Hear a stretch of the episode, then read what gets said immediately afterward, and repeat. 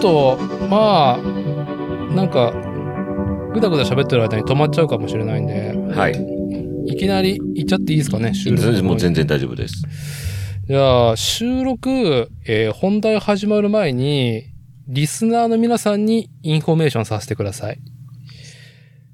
本日のこのポッドキャスト番組収録会は、現在大ヒット上映中、伝説のスカイアクション最新作、新たな幕開け、トム・クルーズ主演、映画、トップガン・マーベリックの話をおじさん二人がもうキャッキャキャッキャすると思いますんで、あの、ネタバレ禁止市場主義、原理主義の方はですね、あの、申し訳ございませんが、もう今すぐ聴取を止めてもらって、劇場に走ってください。トップガンマーベリック見に走ってください。あの、僕があなたの立場だったら間違いなく今、聴取を止めて、劇場のね、チケット予約すると思いますんで。いいですか止めましたかもう今聞いてる方たちはもうトップガンマーベリック見た人ですよねえ見てない人いたらあれですからね。もう腕立て200回ですからね。はい。じゃあ。ということで、カラバトさん、今夜はよろしくお願いします。よろしくお願いします。はい。じゃあ、軽くちょっと、えーっと、えー番宣入れさせてもらいます。本日の日付が2022年6月の3日、時刻の方が20時30分になろうとしております。こちらは、作ろうテーマに世間話をするポッドキャスト番組、作例。主催である私、伊達剛と今夜は、久しぶりのゲスト出演お願いしてもらいました。カルバタさん、よろしくお願いします。よろしくお願いいたします。はい。えー改めてカラパダさん。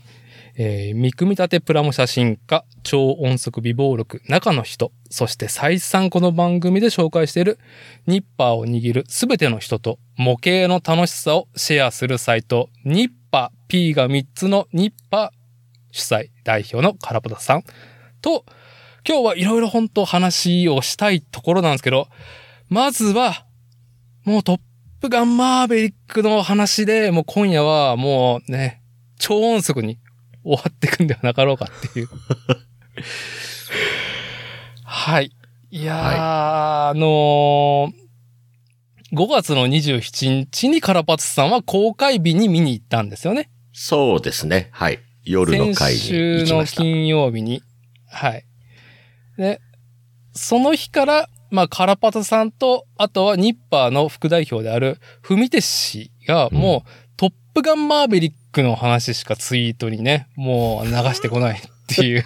ほぼそうですね。はい。はい。で、今週、えーっと、スペースを久しぶりに聞くニッパーとして、カラパタさんとフミテ氏さんがやられたのが火曜日ですよね。確か火曜そう日でのす夜。ね。はい。はい。で、まあ、まあ、トップガンマーベリックでもうブヒブヒお二人が言ってい て、まあ、なんか、はもう話半分なんですね、僕の中では。本当、はいはいはい。本当そんな。まあでも、お二人が言うんだったら、まあ、そうなんだろうなっていうぐらいで。まあちょっと気になるから、まず、えーっと、あのスペースがやった翌日に、トップガンをアマプラで、えー視聴して家で。うんうん。はい。で、翌日、その翌日、だから、スペースがあった2日後に劇場の予約して、見に行ったんですけど、もうそっからは僕もあれですよ。もう、ビキューンっていう感じで、もう、なんでも、もうなんでも、脳みそがもうあれですね、戦闘機になりましたね。はい、完全に。 3分持たないですよね。トップガンのことを考えてない時間が。ないですね。はい。 日々の生活の常中時、そう。はい。常にトップガンのことを考えてしまう。いやー、なんか、あのーこれ、過大な比喩、例えじゃないんですけど、僕はもう、始まって、こう、手をこう握りしめてた拳が、もうだんだんだんだんこう、圧が強くなり続けたっていう映画でしたね。うんうんそうですね。はい。で、鑑賞後は、もう僕自転車で行ったんで、はい。はい。あの、僕の自転車は完全に、あの、スーパーホーネットになって、はい。いや、スーパーホーネット、忍忍者じゃないんですね。あ、そうです。忍者ってのもありますね。はい。いやー、まあ、はい。カラバタさんはもう、これ公開前からもう、もう最重要目標、行動目標とされてたんですか、うんそうですね。もうだって、2019年にトレーラーが公開されて、あ、そうでしたっけそうです。はい。で、まあ、トレーラーというか、その、撮ってるよっていう特報画像が出たのが2019年で、はい。もうその時点で、まずトップガンの続編をやるっていうこと自体が、はい。そんなことありますみたいな。うん、うん。もう誤解を恐れずに言えば、トップガンの1ってす別に面白い映画では全然ないと思うんですね、私は。はい。あの、いきり倒してるトム・クルーズと、はい。まあ周辺の人たちもなんか非常にこう、ヤングな、輝かしい若者たちがいてですね、はい。なんかこう、もう正直言って、その最初のインド洋、インド洋上現在というですね、テロップが出るとこまでの、ジャスト4分間、はい。あの空母からの発艦シーンを見るための、こう、なんていうかな。見るためのもの。 だから、映画として見るんじゃなくて、はい。ドア玉のトップガンアンセムからデンジャーゾーンまでの、あの4分間を見るためのなんか道具だったんですよね。ああ、まあ、プラモデルを愛好していく上で、まあう、ん。資料的なものもあれば、こう、気分を高める。そう。まあ、資料価値はほぼないですけど、あそうですか。はなんか夕暮れで真っ黒だし。い。そもそも、あの、まあ、暗いところでフィルムで撮ってるんで、高感度フィルムで撮ってるんで、ザラザラなんですよね。はい。ディティールもよくわかんないみたいな。うん。ただ、空母の上でギーンって言ってるトムキャットが見れる絵、いつでも見れるって言ったらトムトップガンしかないわけですよ。なるほど。はい。このこう高まりたくなったらあの4分を見て、うん、うん。インド洋上現在が出たらもうそ こで終わり。こっからあとは青春ムービーだなと。ああ、ち、ちなみに、え、カラパトさんが何年生まれでしたっけ、僕は82なんで4歳の時の映画なんですけど、そうなんですね。うん、当然劇場で見てないですから、見てなくて、で、まあ、多分なんかロードショーとかで見られたんですか日曜ロードショーとか。そうですね。のテレビなやっんかてる金曜ロードショー、日曜洋画劇場みたいなので、はい多分散々再放送されているのと、で、どうもなんか父親の話が今日母から来まして、ええ。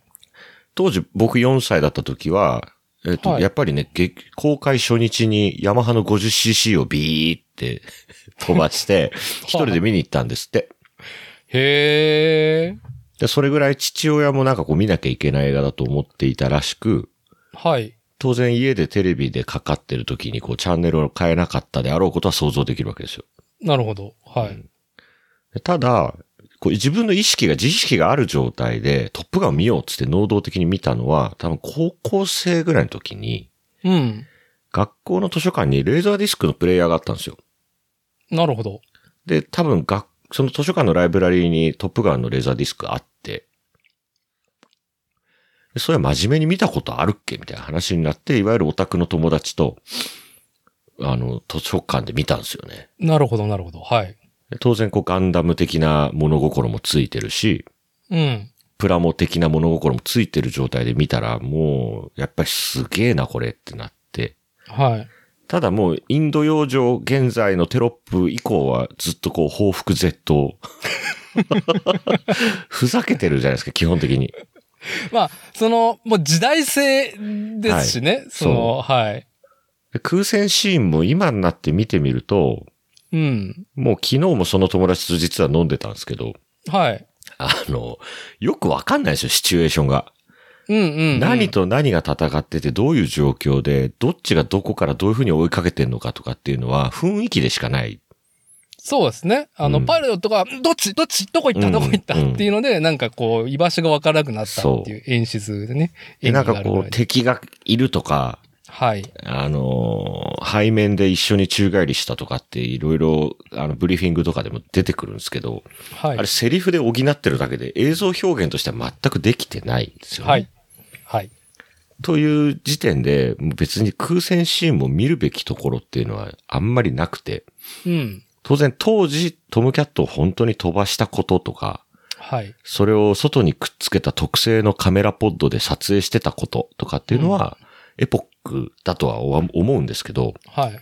まあ我々、その後米の飯のように、例えばエースコンバットをやったり、ああ、そうなんですね。うん。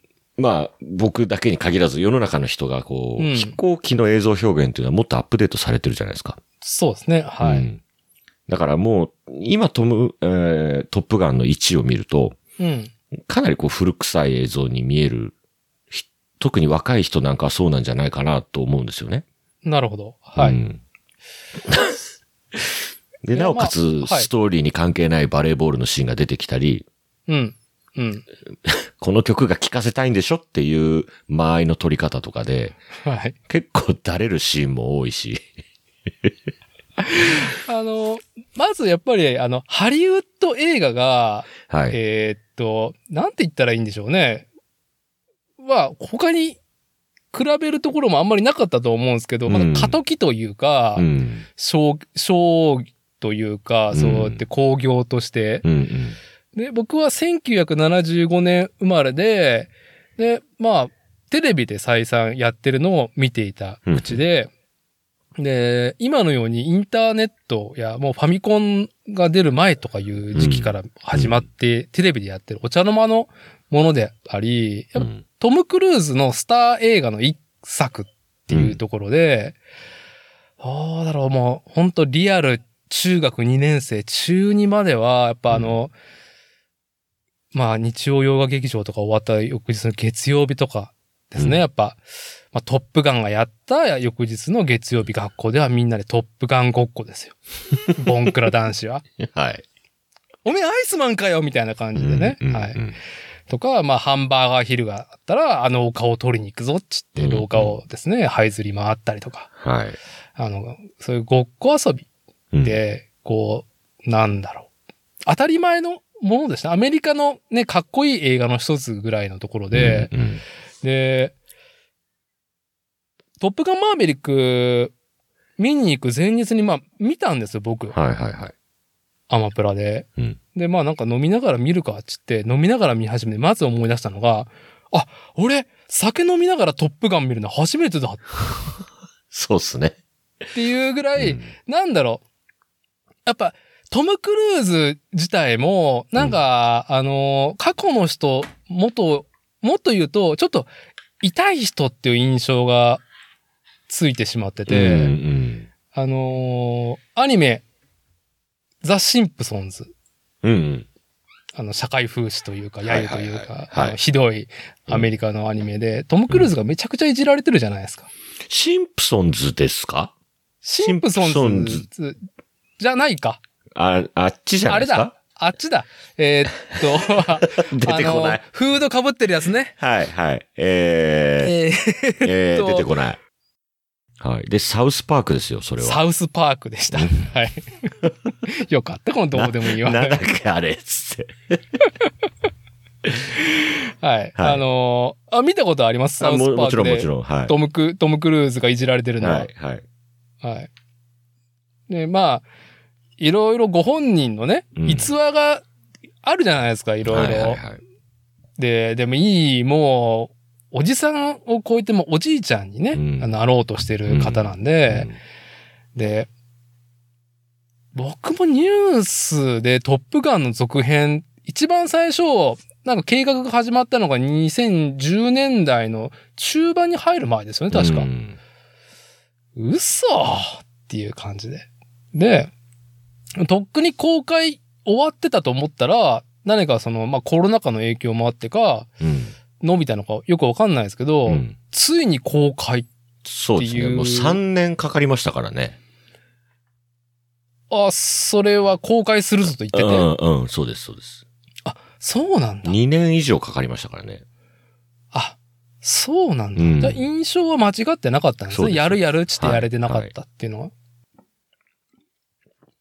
で、まあ、カラパタさんを話戻すと、その、まあ、無印、トップガン無印に関しては、もう、なんか、過去の遺物というか、うんまあ、まあ、ああいう映画だよね、みたいなうんぐらいの印象だったんだけど、その、続編である36年ぶりのトップガンマーベリックは期待値は高かったっていうことなんですかいや、高くないですよね。あの、あ、 そうなんですか。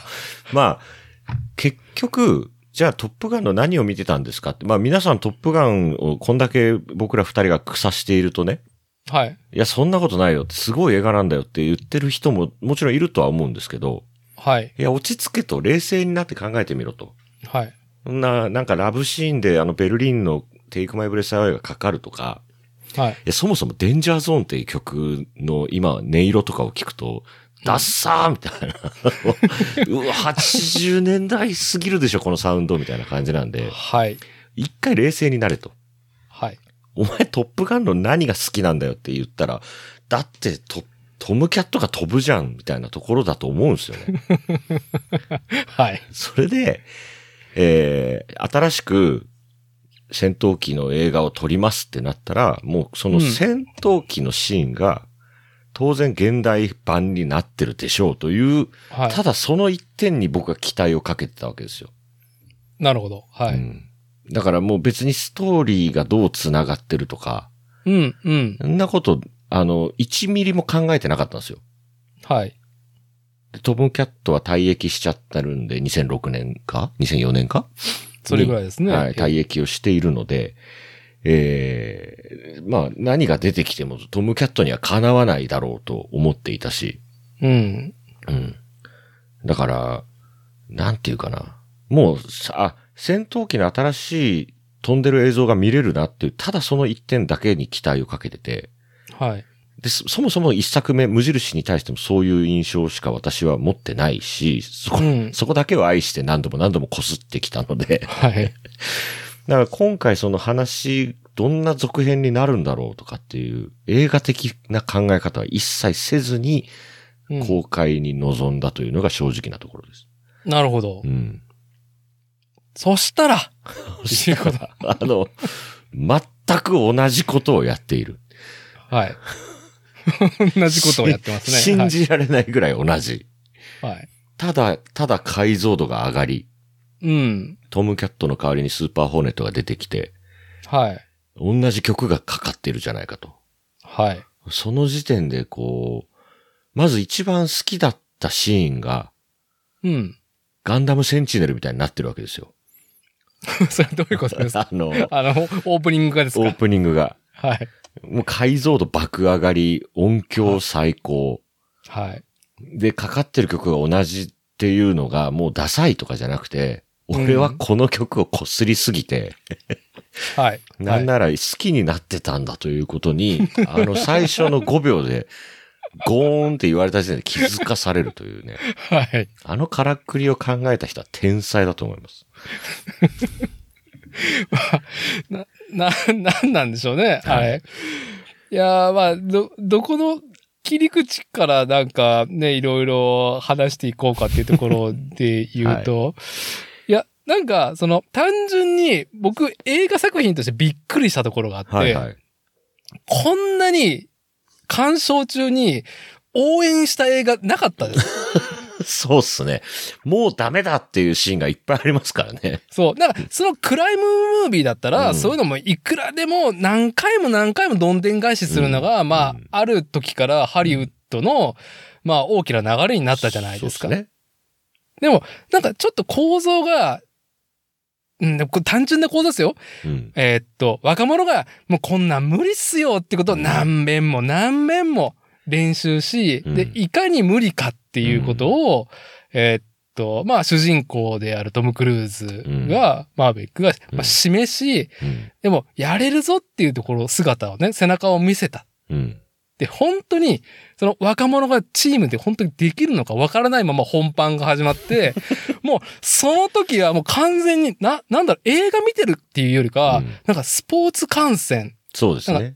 エクストリームスポーツとかを僕はどうしても想像するんですけど、うんここで逆転できるのかぐらいの勢い。ま、いや、いけ、いけ、あ、あよし、よし、いいぞ、いいぞ、いいぞ、いいぞ、よし、そこ、そこ、そこ、行った、行った、よし、次、次、いや、そこ危ないよ、みたいな。うんあの、あの、緊張感をちゃんと、なんでしょうね。一番最後の本番にあそこまで、こう、見せてる演出って、その、当然映像の迫力が上がってるとはいえ、うんまあ、いろんな演出だったりとか演技の、まあ、本当に妙が効いてるんだと思うんですけど、うんちょっとそこは僕びっくりしましたね。あの、まあ、スポーツ観戦だでもあるし、e スポーツ的でしたよね。ああ、なるほど、うんはい。それもありますね。それもありますね。完全にゲームじゃないですか、そのやってることが。はい。ミッションがね。はい。はい。もうあん、 あの、空を飛ぶもので何か物語を作ろうとしたら必ずやることを全部やるじゃないですか。うん、 うん。はい。で、それがうまくいくかいかないかを、こうノーミスでクリアできるかどうかをハラハラしながら見守るという、はい。あの、最近だと RTA ジャパンってこう、リアルタイムアタックはい。要はゲームをいかに素早くクリアするかっていう。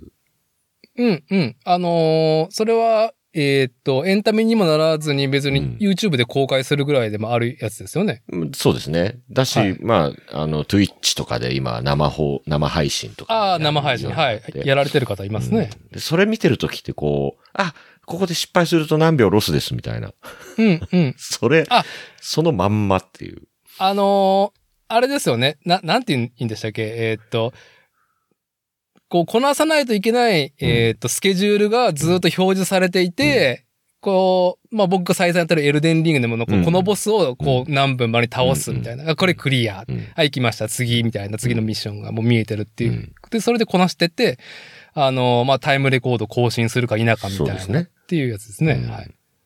まあ、そのノリですよね、完全に。ああ。うんいやー、もう、危うく声が出そうでしたもん。 僕はもう、初手から、あーって声が出てし まって。それ ダメだゴー、それで、初手ってなんですかゴーンゴーンで、ですすゴかーン。パラマウントっていうロゴが出てる時 点で、はーってなってたんで。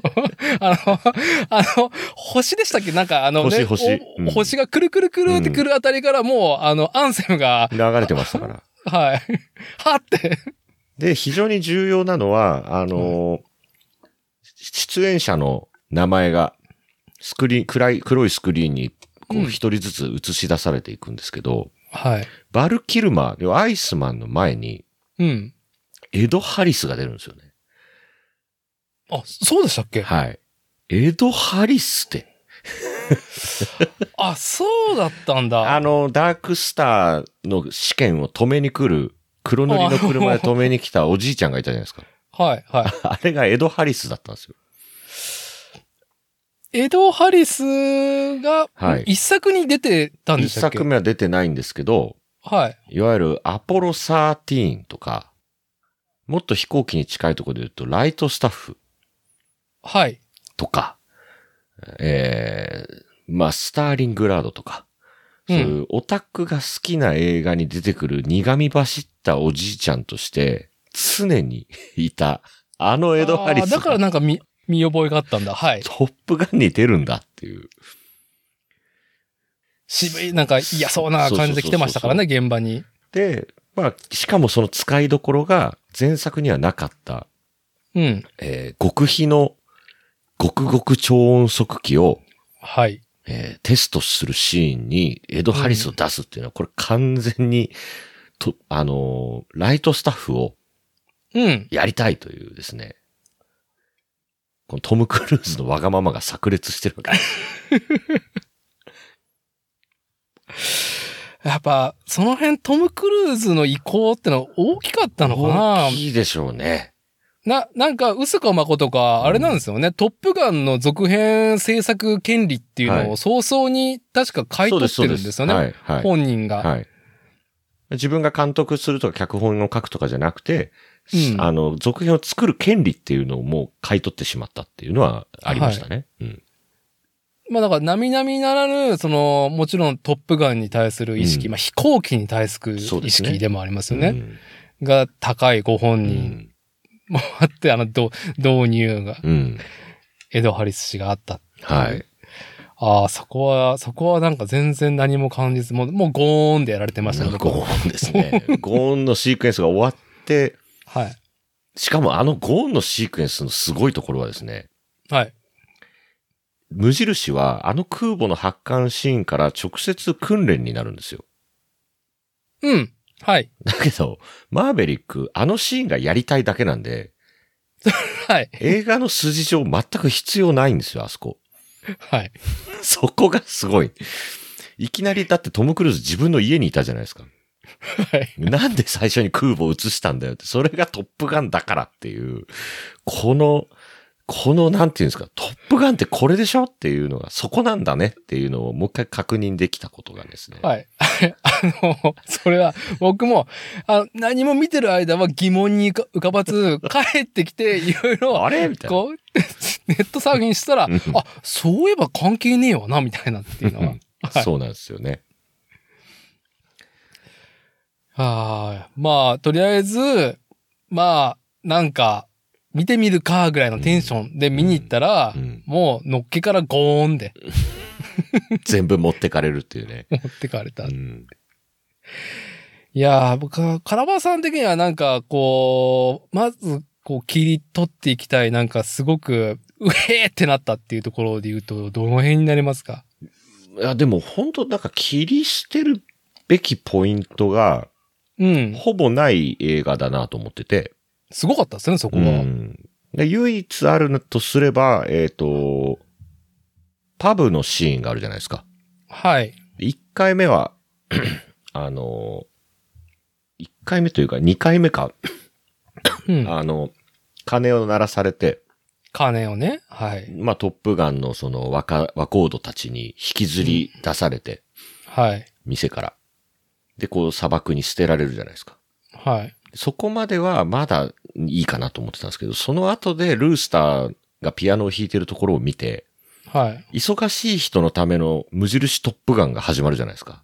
始まりますね、回想 そうはい。で、あの、ルースターの顔を見ながら、一気に老け込んでいくトム・クルーズ。はい、あの、苦虫をねそう、噛み殺したみたいな顔で、ね、窓の外から見ている。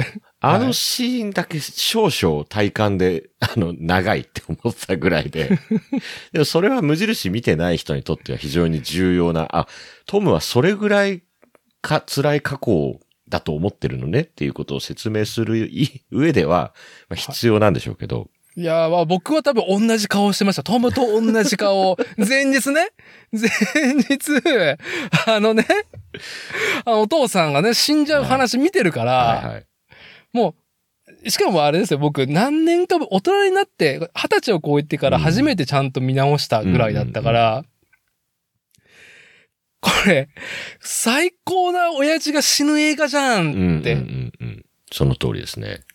もうすこんな最高なやつが死ぬす悲しい話で、しかも、うんやっぱりこう、僕も子持ちで、もうちょうど同じぐらいの子供がいるんですうよ。んうんうんもうあの、ピアノとかに乗せてるところを ね、見ただけで、そこの後に起こること知ってるから、もうそんだけで僕は無印見直しててね、泣いてたぐらいだうん。から、はいはいはいまああの、トム・クルーズの心中ね、うんああの、なんかおじさんとしてうん、あシンクロしました、僕うんうは。ん。同じか顔をしてました ね。そうですね。だなんか、そこだけちょっと、あれ、冗長かなと思いましたけど、うん。あとはもう、なんか、ご都合主義に次ぐご都合主義で、はい。もう、トム・クルーズは、だって死なないですから、どうやったって。 はい。だから気になることといえば、部下をなくすかなくさないかということだけに絞られるわけですけど、はい。はい。だそういう意味ではなんか、本当にパーフェクトだったというか、うん。どこがギャーじゃなくて、はい。ずっとギャーだと言えずる。っとギャーでしたね。うんはい。うん。ずっとギャいやー、だからあのーなんだろう。結局、その、緊張感っていうのが、うんまあ、あの、主役であるマーベリックの身体、これからどうなるかだったりとか、共感として、本当に、あの、ハングマンとかもやばいじゃないですか、あの煽り方。ー。顔面から煽ってくるじゃないですか。うん俺こんなやつ生徒にたま無理無理無理無理っていうやつを、うんね、こう、共感として、こう、こう、じじい呼ばわりされてもおかしくないような主人公、うんマーベリック、トム・クルーズがどうこなしていくのかも含めて、、もうずーっと作戦の訓練、うんれん練習うん、本番までもう、もう本当にもう緊張感がずっと続いてたんですよ。うんうん僕的には、個人的にはあの、エンドロール直前はいはい。ですね。物語全部終わって。うんあの、マスタングを整備してるじゃないですか。はいはいなんはかい。はい。ガレージで。はい。で、911ポルシェがうん。来るじゃないですか。はい。僕はあの、あれ、あそこだけ僕30分ぐらいの尺で、ゆっくり、 ゆっくり、ゆっくりみたいなっていう、ああ、そうっすか。僕はあの、緊あまりにもずっともう手が、手が痺れるぐらいこう緊張してたんで、いや、俺、一個だけちょっと実はね、チョンボをしてて、チョンボ。あのー行く前ちょっと高まりすぎて、500ml のペットボトルでコーヒー飲んじゃったんですよ。ああ、なるほど。ではちょいっ。とバキバキになっていこうと思って、コーヒー飲んじゃって、当然映画見るんだから、こうトイレ行くんですけど、うん。もう冒頭でやられちゃってるし、興奮のあまりなんかトイレ我慢できなくなってですね、はい。どこで行けばいいんだろうっていうのをすごい探りながらなるほど。見てたわけですよ。で、はいまあダークスターの下りが終わり、うんうん。えーパブの下りが始まる直前で、ここだと。戦闘機これ以上飛ばさないだろうと。なるほど。 そう。そこの視点こんなで。に、こんなに畳みかけて、はいこれ以上戦闘機が飛んだら勘弁してほしいなと思ったんで、そこで、あの、僕、出口に一番近い席を取ってたんですけど、はい。あ、もうおじさんのたしなみですね、それそは。うダッシュでトイレ行って、で、もう、ありえないぐらいのスピードで戻ってきたんですけど、うん。そしたら、あの、女子、女子というか、パブのね、はい。店長とはい。トム・クルーズが喋ってるわけですよ。はい。仲良さげに。うん、うん。こいつ誰やねんっていうのを、ああ、ペニーね。そう見逃しており、はい。で、なんか、でも、すっごい昔のことをお互い知ってますみたいな空気だし、うん。うんでもこの女優さん、1の時出てないか、もしくは顔が忘れちゃうぐらい変わってるか、どっちかだなと思って、はい。脳内のコンピューターをフル回転で見てるんですけど、はい。わかんねえわけですよ。 はい。で、誰こいつっていうのがずっと続いてました。それ、あの、しょうがないです。それは僕も一緒で した。あれき、俺昨日トップガン無印見たのに、うんいや、あれあれいたっけみたいな。でも、ペニーって名前聞いたようなの。いう無印で名前が出てるだけなんですよ。そうですね。はうい。ん帰ってから調べてみたら。うだかんらそのなんかこう、気になってしまうところうん。はもうしょうがないそうですね。しょうがないですけど、はい。まあ、それで言うと、あの、上官で、あの、黒人の上官いたじゃないでいすか、ました、いまし年た。配のはい。最初僕、あの、無印に出てきた黒人パイロットの同期かなと思ったけど、あでも違うし、いや、これどうなんだろうな、みたいな。 なんか陰ながらすげえ応援してるし、マーベリックのこと。うんうんうんよし、いいぞみたいな感じで、ぐっと拳を握りしめたりとか。そこはやっぱりこう前作を引っ張ってると、なんか辻褄を合わせようっていう、ちょ、ちょっとね、うんあのーなんか邪推というか、変に頭使っちゃいましたよね。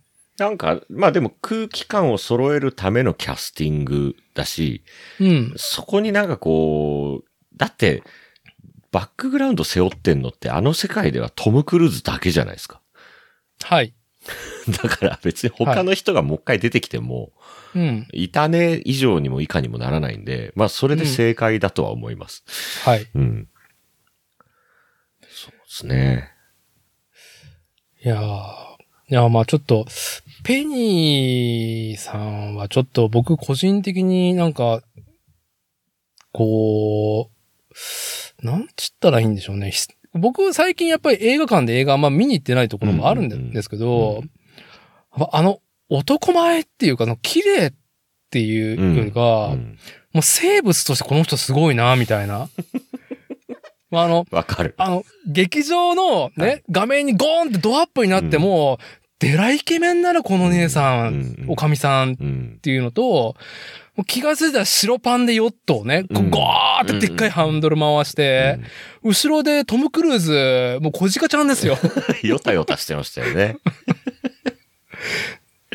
ね、はなんか、あ、その911、あなたらのやつだったのねっていうところも含めて、なんか生物としてすごいっていう女性を見たの久々、あ誰だったんだろうっていうの気になったんですけど、はい。ーうんだからそれで言うと、だから、ああ、トップガンを見ているっていう最初の4分間に次いで、はい。次にトップガンだってなるシーンは2つあってですね。え一つはあの、パブから引きずり出されたトム・クルーズが、はい次の日、教官ですよとえ。はい。言いながら、あの、訓練生たちの真ん中を歩いて、はい。そこで顔が映らない。はい。で、ピート、まあ、マーベリック中佐だ、大佐だっていう話をされて、うんくるっと振り向いた時に、あの生徒全員が、オーマイガーみたいな。さあ そう、やっちまったみ たいな。、はいや、わかれよって思う。お前らトップガン見たことないのってこっちが思うみたいな。あそう。今回の、そうすごい分かってほしいのが、あそこにいる人たち、トップガン見たことないんですよ。あ、そうですね。そこが一番面白い。はい。はい。まあ、知ってるのは年配の人たちですよね。あの上官たちですよね。まあ、見てるかどうか分かんないですけどね。はい。多分見てない体ですよ、あれは。はい。だから、いや、お前らトップガンの訓練生なんだから、はい。無印トップガンぐらい見とけよと。 フラグ立ちまくってたじゃんって、はいそのメタなツッコミをしちゃうぐらい、その、はいはいもう予想通りの、そうですね。期はい。待してた通りのムーブを全員がやってくれるっていうのが、うん。もはやな、その歌舞伎とか、落語とか、なあ、はい。次、はい、来ますよマーベリックやみたいな感じ そうで見てると、振り向いたっつってみんな、うよっわーよっよっそこがね、なんていうかな。だから、僕映画を見に行って何かを確認して喜ぶのってあんまり好きじゃないんですよ。ああ、そうなんですね。びっくりしはたいんですよね、いびっくりしたい。うん。で、僕基本的に映画の素養もあんまりないんで、なるほど。うんあの、こういうシーンがあったらこういうフラグが立ってこういう風に回収されるっていうのはいろんな類型があるでしょっていう映画の見方をされる、いわゆるシネフィルとか映画ファン、映画マニアっていう人いっぱいいるんですけど、はい。僕全然そういう記憶能力とかもないし、はい。そもそも映画をそんな風に、あの、分析的に見ないで、うん。ただ酒飲みながらボリボリボリボリポテトチップス食ってすげーとか言ってるだけなんで、うんいやいや、まあ、それも自然主義って素晴らしいね、鑑賞の仕方だと僕は思いますよ。で、はい見。る映画見る映画全部最高みたいはい。はい素晴らしい。な、バカの映画の見方なんですけど、トップガンだけは、うん。いやだってトップガン見たでしょって。はい。だから、これから起きることが、トップガンを見てれば全部わかるのに、なんでお前たちはわからないんだっていう、そこのびっくりさ加減というか、面白さが常にあったんですよね。なるほど、なるほど。うんそういうふうには見てなかった。で、そのみんながサングラスかけてね、あ目合わせたくねえな、みたいな風になってる、はいあの生徒たちを見てにっこりした後に、うんあの痺れる、ここに F18 の戦技マニュアルがあると。はい。ここには全てが書いてあると。はい。お前たちはこれを死ぬほど読んだだろう。うん。当然敵もだって言って、あのゴミ箱に放るシーンで、はい。これからこれ、むしろ部下とかに、なんか教えるときやろうと思って。 あそこは新しい、新しい表現だったじゃないですか。あのーやっぱりそのトム・クルーズで、うん。あのースタうん。ーとはいえ、うんやっぱりもう沈んでしまった、うんね、夕暮れ時の、あのースターなわけですうよ。ん。で、でも、なんか、やっぱおじさん目線では、いわかるわかるっていうおじさん的なムーブ。うんやっぱり、あんなに無印でキラッキラしてたトム・クルーズ うん。キラッキラしてたうんトム・クルーズ。何も、その、自発的に失敗はね、はい大きな失敗はしない。うん。だけど、まあその、ね、飲み屋でカードがね、通らねえと か、通らねえとか、あのね、こっそり家にお邪魔して、うんちょっと窓からちょっと、うんで、ちょっと、きこっそりちょっと出てって、つって、うドーンって落ちちゃって、落ちちゃったら、そのうちの娘と顔を合わしちゃうとか、んあの、なんか、無印というか、トム・クルーズの、こう、かっこよさ、うん。こう、こうなんだろう、こう、崇拝されるかっこよさからやっぱ外れて、いや、トンも年取ったなってそうですいう、ねいいおじさんムーブ、うん。からの、あの、特にあの、居酒屋を追い出された後のうん。翌日、うん。その、悶着があったうん本人が実は生徒だった。うん。どうすんどう、どうすんのこれどう、これ示しつかないよ、と思ったどうするのったら、あのゴミ箱にシュートで、うんさすが、さすが俺たちのトム・クルーズって。 き、あーかましたーって。っうんていうのはもうおじさんの星だな、そうですね。ねすあれは良かったです、本当に。まあ、おじさんの星を演じることもできる、まだキラキラでいいと思いますよ、トム・クルーズは。はい。あの人多分死な、なないですもん。うん死ななそうですね、あの人。うんいや、で、トム、無印トムがどれぐらいキラキラしてたかについて、一個はい。爆笑エピソードがあって、あ、何ですか俺見て帰ってきて、その日は見なかったんですけど、翌日かなうん。土曜、金曜にマーベリック見て、土曜に無印ちょっといいから、あんたも見に行くんだから、無印見なさいよ、つって、は見せてたんですよ。い。はい。でも、ゴーンって言って最初の空母のシーンなんかもう100回ぐらい見せてるんで、うん、うん。はい。はい、みたいな。で、20分ぐらい経ってからですよ。はい。ところで、トム・クルーズはいつ出てくるんですかって聞かれたんです。ほう。それぐらいキラキラしてるんですよ、トム・クルーズって。奥様がもう認知できなかったっ認て。知できない。だから今のミッション・インポッシブル以降のトム・クルーズしか知らないと、そう。はい。このキラキラの可愛いボーイは一体誰なんだいと。いやー、あの屈託のないスマイ ル本当に生きり倒してる、調子に乗り切った、あのトム・クルーズはあまりにも輝いてて目に入らないという ね。奥様には。あの、ミッションインポッシブルって、うんトム・クルーズのキャリアの中で一回ちょっとあるハリウッド映画全盛から離れた後に、うん。うんなんか盛り返して、うんなんかこう新しいシリーズ重ねてきたっていう印象があるんで、うんちょっと年取ってますもんね、それなりうんに。そうです、そうです。はい。なんか、そう、僕たちが子供の頃に散々見ていたトム・クルーズって、やっぱりあの、トップガンとか、うんあハスラーかなうん。とか、そういうのキラキラしてる時代のやつの印象やっぱりあって、ある時ちょっと、こう、年を取ったトム・クルーズを受け止めないといけないっていう時期を、当の昔に経うてんうんるから、あの、本当に久々に見た無印のうんトム・クルーズ見て、うんびっくりしました。こもうなんかね眩しいなっていう。屈折率ゼロですもんね。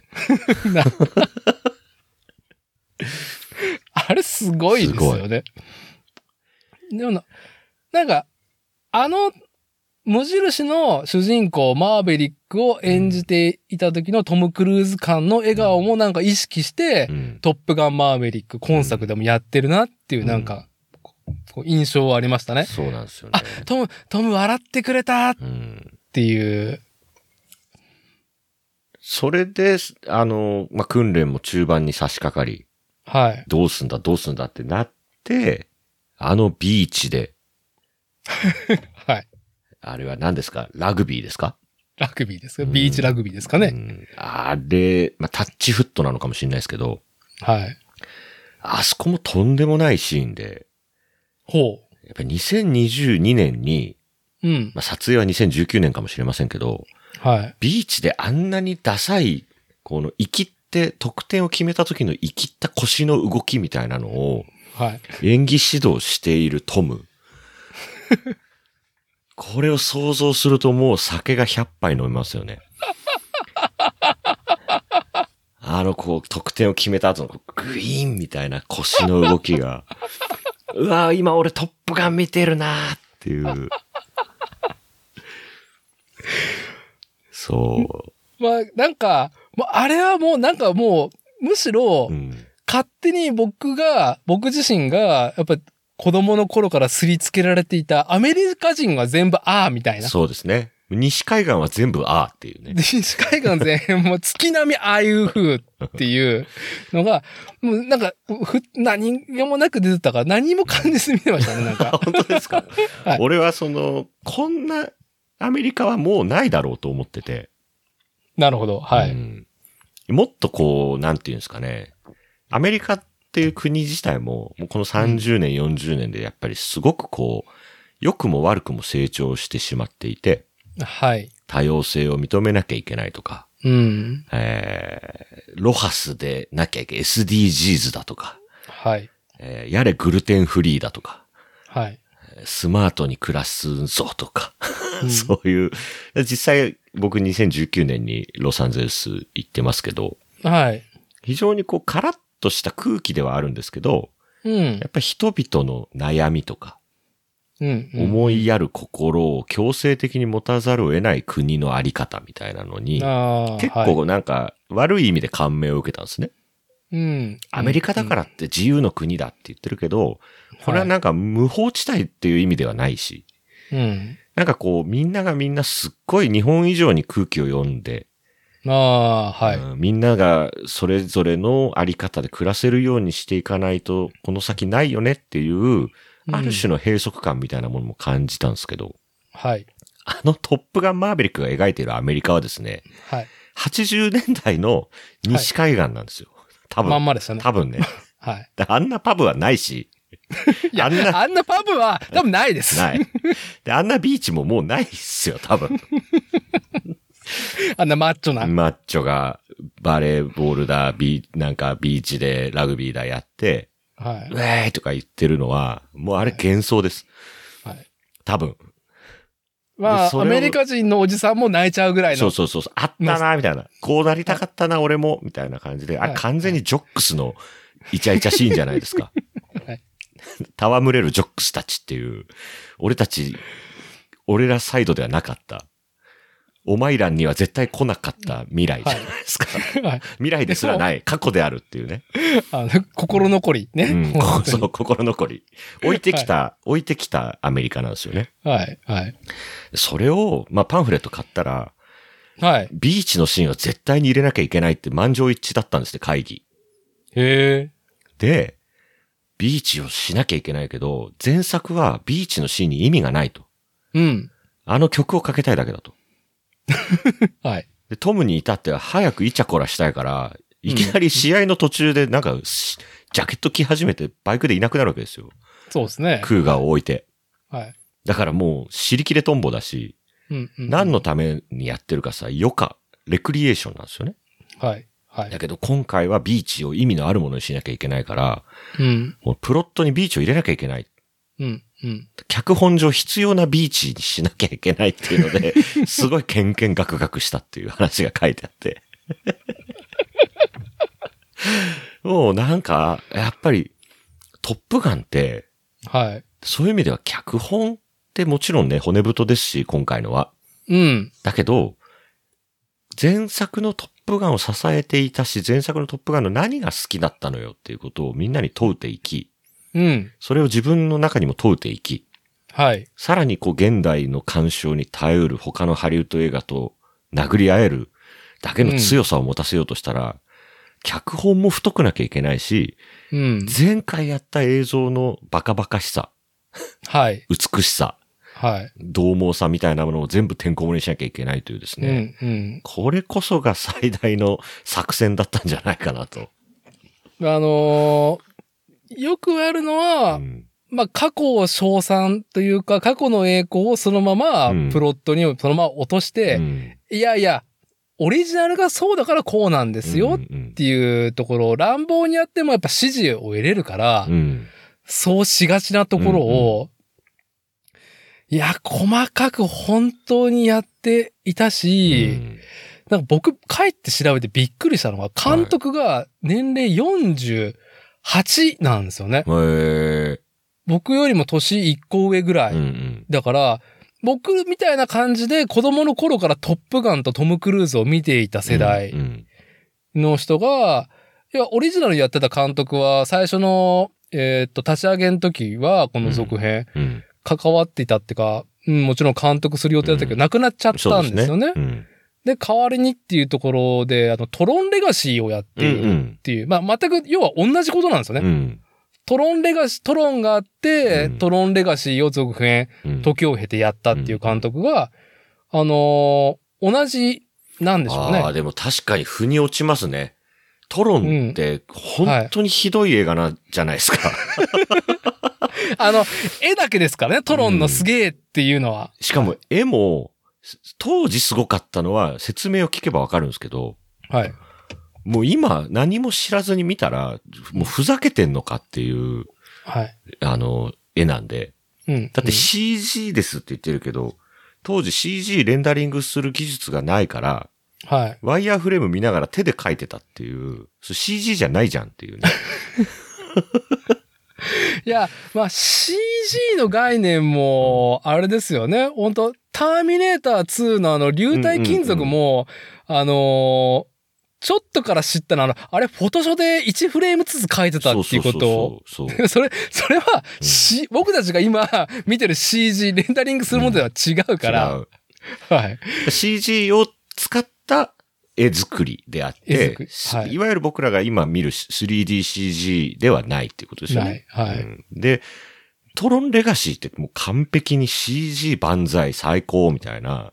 はい。で、お話面白いかっていうと、やっぱりトロン自体にそんなにプロット上のなんていうかな、骨太さってないんで、うん。だから、でもしかも分かりづらいですしね、すごく。あれ、ちょっと僕途中で見るのやめちゃいましたもん。あれ、うん。何なんだろうこれって。 まあ、お父さんがトロンだったみたいな感じで、息子がなんか、なんか知らないけど行かないといけないみたいな。うん。え絵の見せ方はすごいいいなと思ったから、うんなんか途中でやめちゃいましたね、はい僕はあれは。終盤に行くにつれて、こう話が壮大になっていくんですけど、ああ、そのはい。壮大なストーリーに絵がついていかないん で、あ、そうなんですか結。構爆笑しながら見る映画なんですね。今、今、アプリよりに見ると。はい、はい。トロンレガシーってやっぱり、サウンドトラックとうん。 CG が素晴らしいっていうだけであって、じゃ、じゃあプロットどうよっていうと、まあ、一作目のガバガバさを、うん。ちょっと、なんていうかな、ブラッシュアップはしてるけど、払拭できてるかっていうと、うーんって感じなんですよね。うん、うん、うん。だからそなでも確かに、その絵の力を完全にみんなが覚えているからこそ、絵の力を最大に使わなきゃいけないっていうハードルが一つあり、はい。さらに一作目が非常にこう、なんていうかな、お話として優れていたかというとそうでもないっていうふうにみんなが認識してる映画をリメイクかつ続編にしなきゃいけないというミッションに確かにトロンとトロンレガシーっていう関係性はわかるなという気がしますね。まあ、それ、また、もっと監督も若い時に、うんあの、手掛けたものだし、うんそこで何か苦悩したうんところもあったんでしょうし、うんいやーでも、なんか、その僕らが見ていた、自分たちが見ていたトップガンっていうのを、こうんう、昇華させるっていうところでう、んうん、なんか、ちうん上手にやってるというか、うんじゃあ、今の映画のトレンドとかを、うんそう入れてるかって言ったら、そこまで入れてないんですよね。やっぱもちろん配慮はうんうんあるんですけども。うんその辺の絶妙なバランス感がすごいなと思いまうんうしんうた。うん、んおっしゃる通りですね。だから、どの世代も見ても楽しい、楽しいというか、うーんまあ、とりあえずもう、1975年生まれの段階の世代ジュニアの我々は、ノックアウトですよ、あれは。うもん。うだし、まあ、無印見てなくても大丈夫っすよね。あ、全然大丈夫だと思いますよう。ん。もうもう試合ですもん、あれ試合。うん。もうほ、本番にみんなどうなるのみたいな。 そうですね。頑張れみんな頑張れっつって。もう、ボブとかめちゃくちゃ応援したくなるじゃないですか。うん、ボブ、頑張れいいぞ 死ぬなよっつって。そう。だ鳥を吸い込んだ時は死んだと思いましたね、俺は。ああ、はい。はあのーやっぱ前作がやっぱ機能していい。て、うん訓練中に事故で誰かが死んでもおかしくないっていう、うんもうトリガーに指がかかってるわけじゃないですか。うんうんうんあれが妙、もう絶妙でしたね。やっ絶妙ぱ、あの、訓練自体もギリギリで攻めないといけないっていう理由もちゃんと提示されていて、うんマーベリックも、あかんやろっていうようなギリギリ攻めさせるっていうのがね。だから最大のネタバレがもしあるとしたらですよ。はい。結局誰も死なないんじゃよということが、はい。最ものねネタバレで、そうですね。うん。それ以外は本当に些細なことでしかなくて。というかう、ん一作目と同じだしっていう話で、今回は絶対に死なせないんじゃというね。うん。そこだけがこう、トム・クルーズというか、マーベリックが果たしたミッションであったう。なんと思うわけですよ。それはもう、なんか、うーん。かといって、何かその、みんな知らない雰囲気、まあ、どうせ生き残るんでしょうみたいなうんことを思わせない緊そ張うそうそうそう感そう。そこ、そがこの綱渡りが良かったですね。のう、んあれなん、ストーリーのプロットももちろんあるけうど、んやっぱり、でも演技のしさせ方とか見せ方とか、あの緊張感の描き方ってすごかったと思いますよ。し、戦闘機そんなとこ飛んじゃダメでしょみた いな。あの絵をどうやって撮ってるかがむしろ知りたくて、はい、はい、はい。最悪本当に飛んでたりするじゃないですか、あいつらは。 そうですね。トムが言いそうですからね。いや、そうここは飛ばさないとダメだ。ダメだつ って。ギリギリじゃないと緊張感が出ないみたいなこと言いそうなんで。そう。だから、あの、本当に練習は、あの、もちろん、こう、渓谷を越えるような、うんその練習する砂漠にある、まあ、丘陵地帯とか、まあ、こう、崖を越えたりとかっていうのはあったけど、うんあの、やっぱり、こう、CG というか作戦のルートを刻んでいくうんいううん仮想のものだったじゃないですか。はいはい。あの、本番、来た感が半端なかったですね。そう本ですね番、本番えぐいな、マジでっていう。 え本番えっぐみたいな。うんうんうん山高っみたいなね。そう。 それみたいな。本当にっていううね。んあれですよね。うん。だからあの、なんか三30センチの幅の線が引いてある、体育館に引いてあったら全然歩けるんですけど、はこれ両側崖だとどうなりますかっていうのを、もううまいことやってますよね。い。やってますよね、うんあれ。なんかもう、うーん。その辺の、しっかり、こう、お客さんに、に見せてるうん。見せ方っうんて、しっかり丁寧にやってるし、うん。でもめちゃくちゃ長い映画じゃないですもんね。そうですね。2時間11分なんで、すごい、うんあの、コンパクトだと思いますうよ。ん。の中にあんだけのものが詰まってるっていうのが、うん。まあ、あとはその練習、あんだけ失敗してきて、あんだけギリギリで行ってんのに、本番、あのーもう、あんな、っていうか、しかもですようん、砂漠に置いた白い箱を爆破しろみたいなミッションだったのに、うん。本番になったらわけわからん、なんか、60センチ四方の金網みたいなところ にむ、最後、無誘導で爆弾を放り投げて当たってたじゃないですか。はい。わけあるかよって思って。 けど、それをなんかあんまり嫌な感じにさせないというか、うん、うん、う。うんまあ、まあそうなりますよねっていう風に、ここまで大変だったも んね、みたいいや、もうあの時は僕はガッツポーズをうん上げそうになりましたからね。そよーよしっていう感な。あじでん。なにスターウォーズをそのまんまやっていいのかっていうね、はい あの、問題は残るわけで すよ。あの、作戦のブリーフィング、うん。あの、訓練始まる前のはいはいはい。本当思いましたよね。うんスターウォーズじゃんスみタたー・いウォなー。ズなんですよ。はいで、スター・ウォーズ、で、これ今日話そうと思ってたんですけど、結は局飛行機、スカイアクションムービーというものを はい。語る上で、ええ絶対見とかなきゃいけないよって言われている映画が2つあって、あ、何ですか1つは、あの、えー、暁の出撃っていうは映画なんですけど、これがあの、ドイツがですね、まあ、強いわけですよ。二次大戦中。あ、はい。でこれなんとかしなきゃいけないっつうんで、その工業地帯の上にあるダムを破壊して、うん。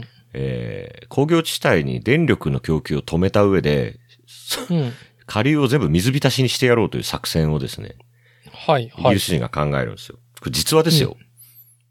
なあ、なんと。はいで。ダムっていうのはこう水を溜めてるから、うん。えー爆弾をこのダムの壁にペコって上の端に当てても、うん。うんダムは破壊できないわけですよ。はい。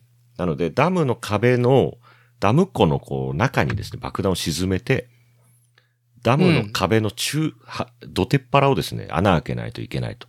うん。特殊な爆弾を開発するんですよ。うん。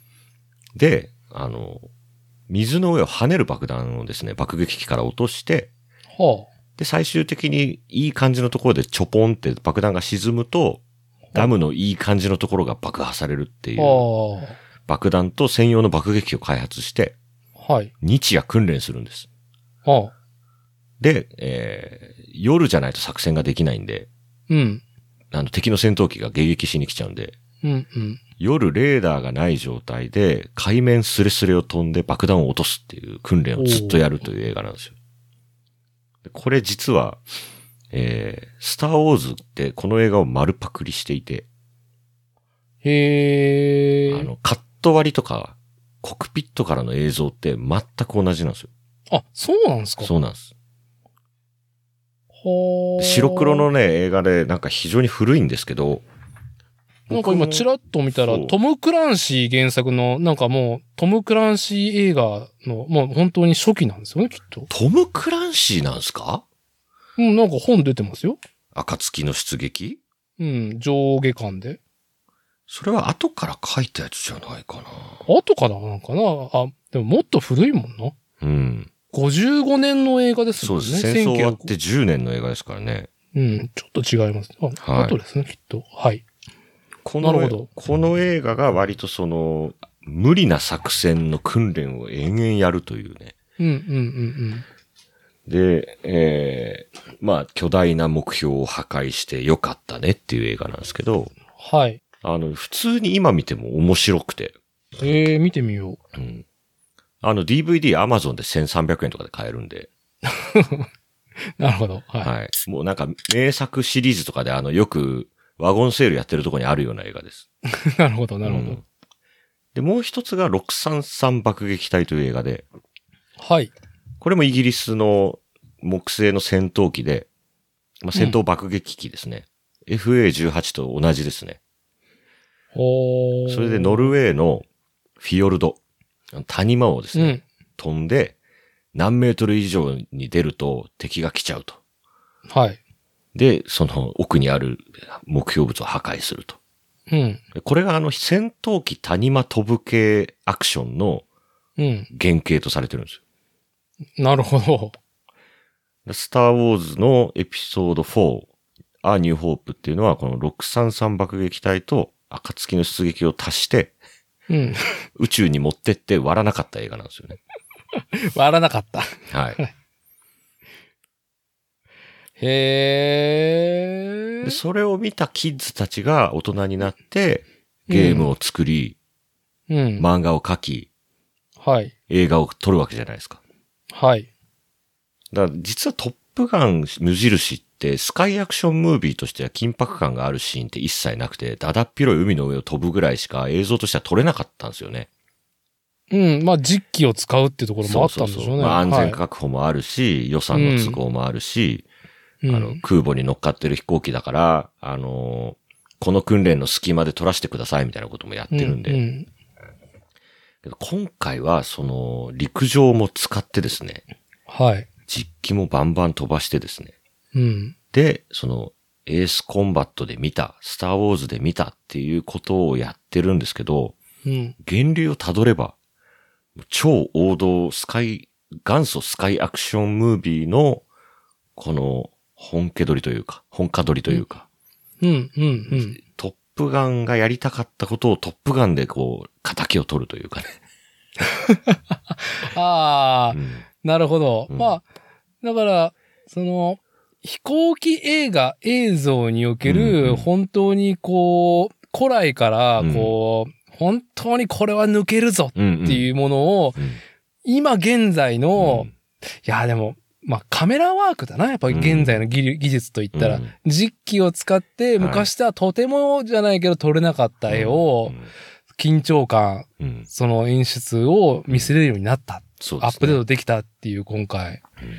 ああ、いや、なんか細かいところはどういう風に撮ってるのかよくわかんないけど、わかんないですとよねり、とりあえず、すごかったですすもんね。ごい。だからマーベリックじゃない、無印の時は、うん。あの、いわゆるカメラマンが、後ろの席に乗って、はい。横を撮るしかなかったんですよね。なるほど。はい。あの、飛んでるシーンって。うん。で、機体の外にカメラつけられなかったんですよ、当時。うん。うん。で、はい。わざわざあの、トムキャット作ってるグラマンっていう会社に、うん。カメラポットを作ってもらって、ああ、なるほど。それをくっつけて撮影してるシーンもあるんですけど、うん、うん。だから、バラエティがないんですよ。うん。なるほ ど。はい。で、そのカメラポットだってぐるぐる動くわけじゃないんで。うん、うん。で、パイロットは実際飛んでるシーンって撮ってはいたんだけど、全然使えなかったので、はい。みんなゲロ吐いちゃ って。一切使えなかったと。なるほどという。ことで、地上でブルースクリーンの前で、うん。俳優があのコックピットに乗ってるっていうカットを撮ると。うん、うん。で今は GoPro もあるし、はい。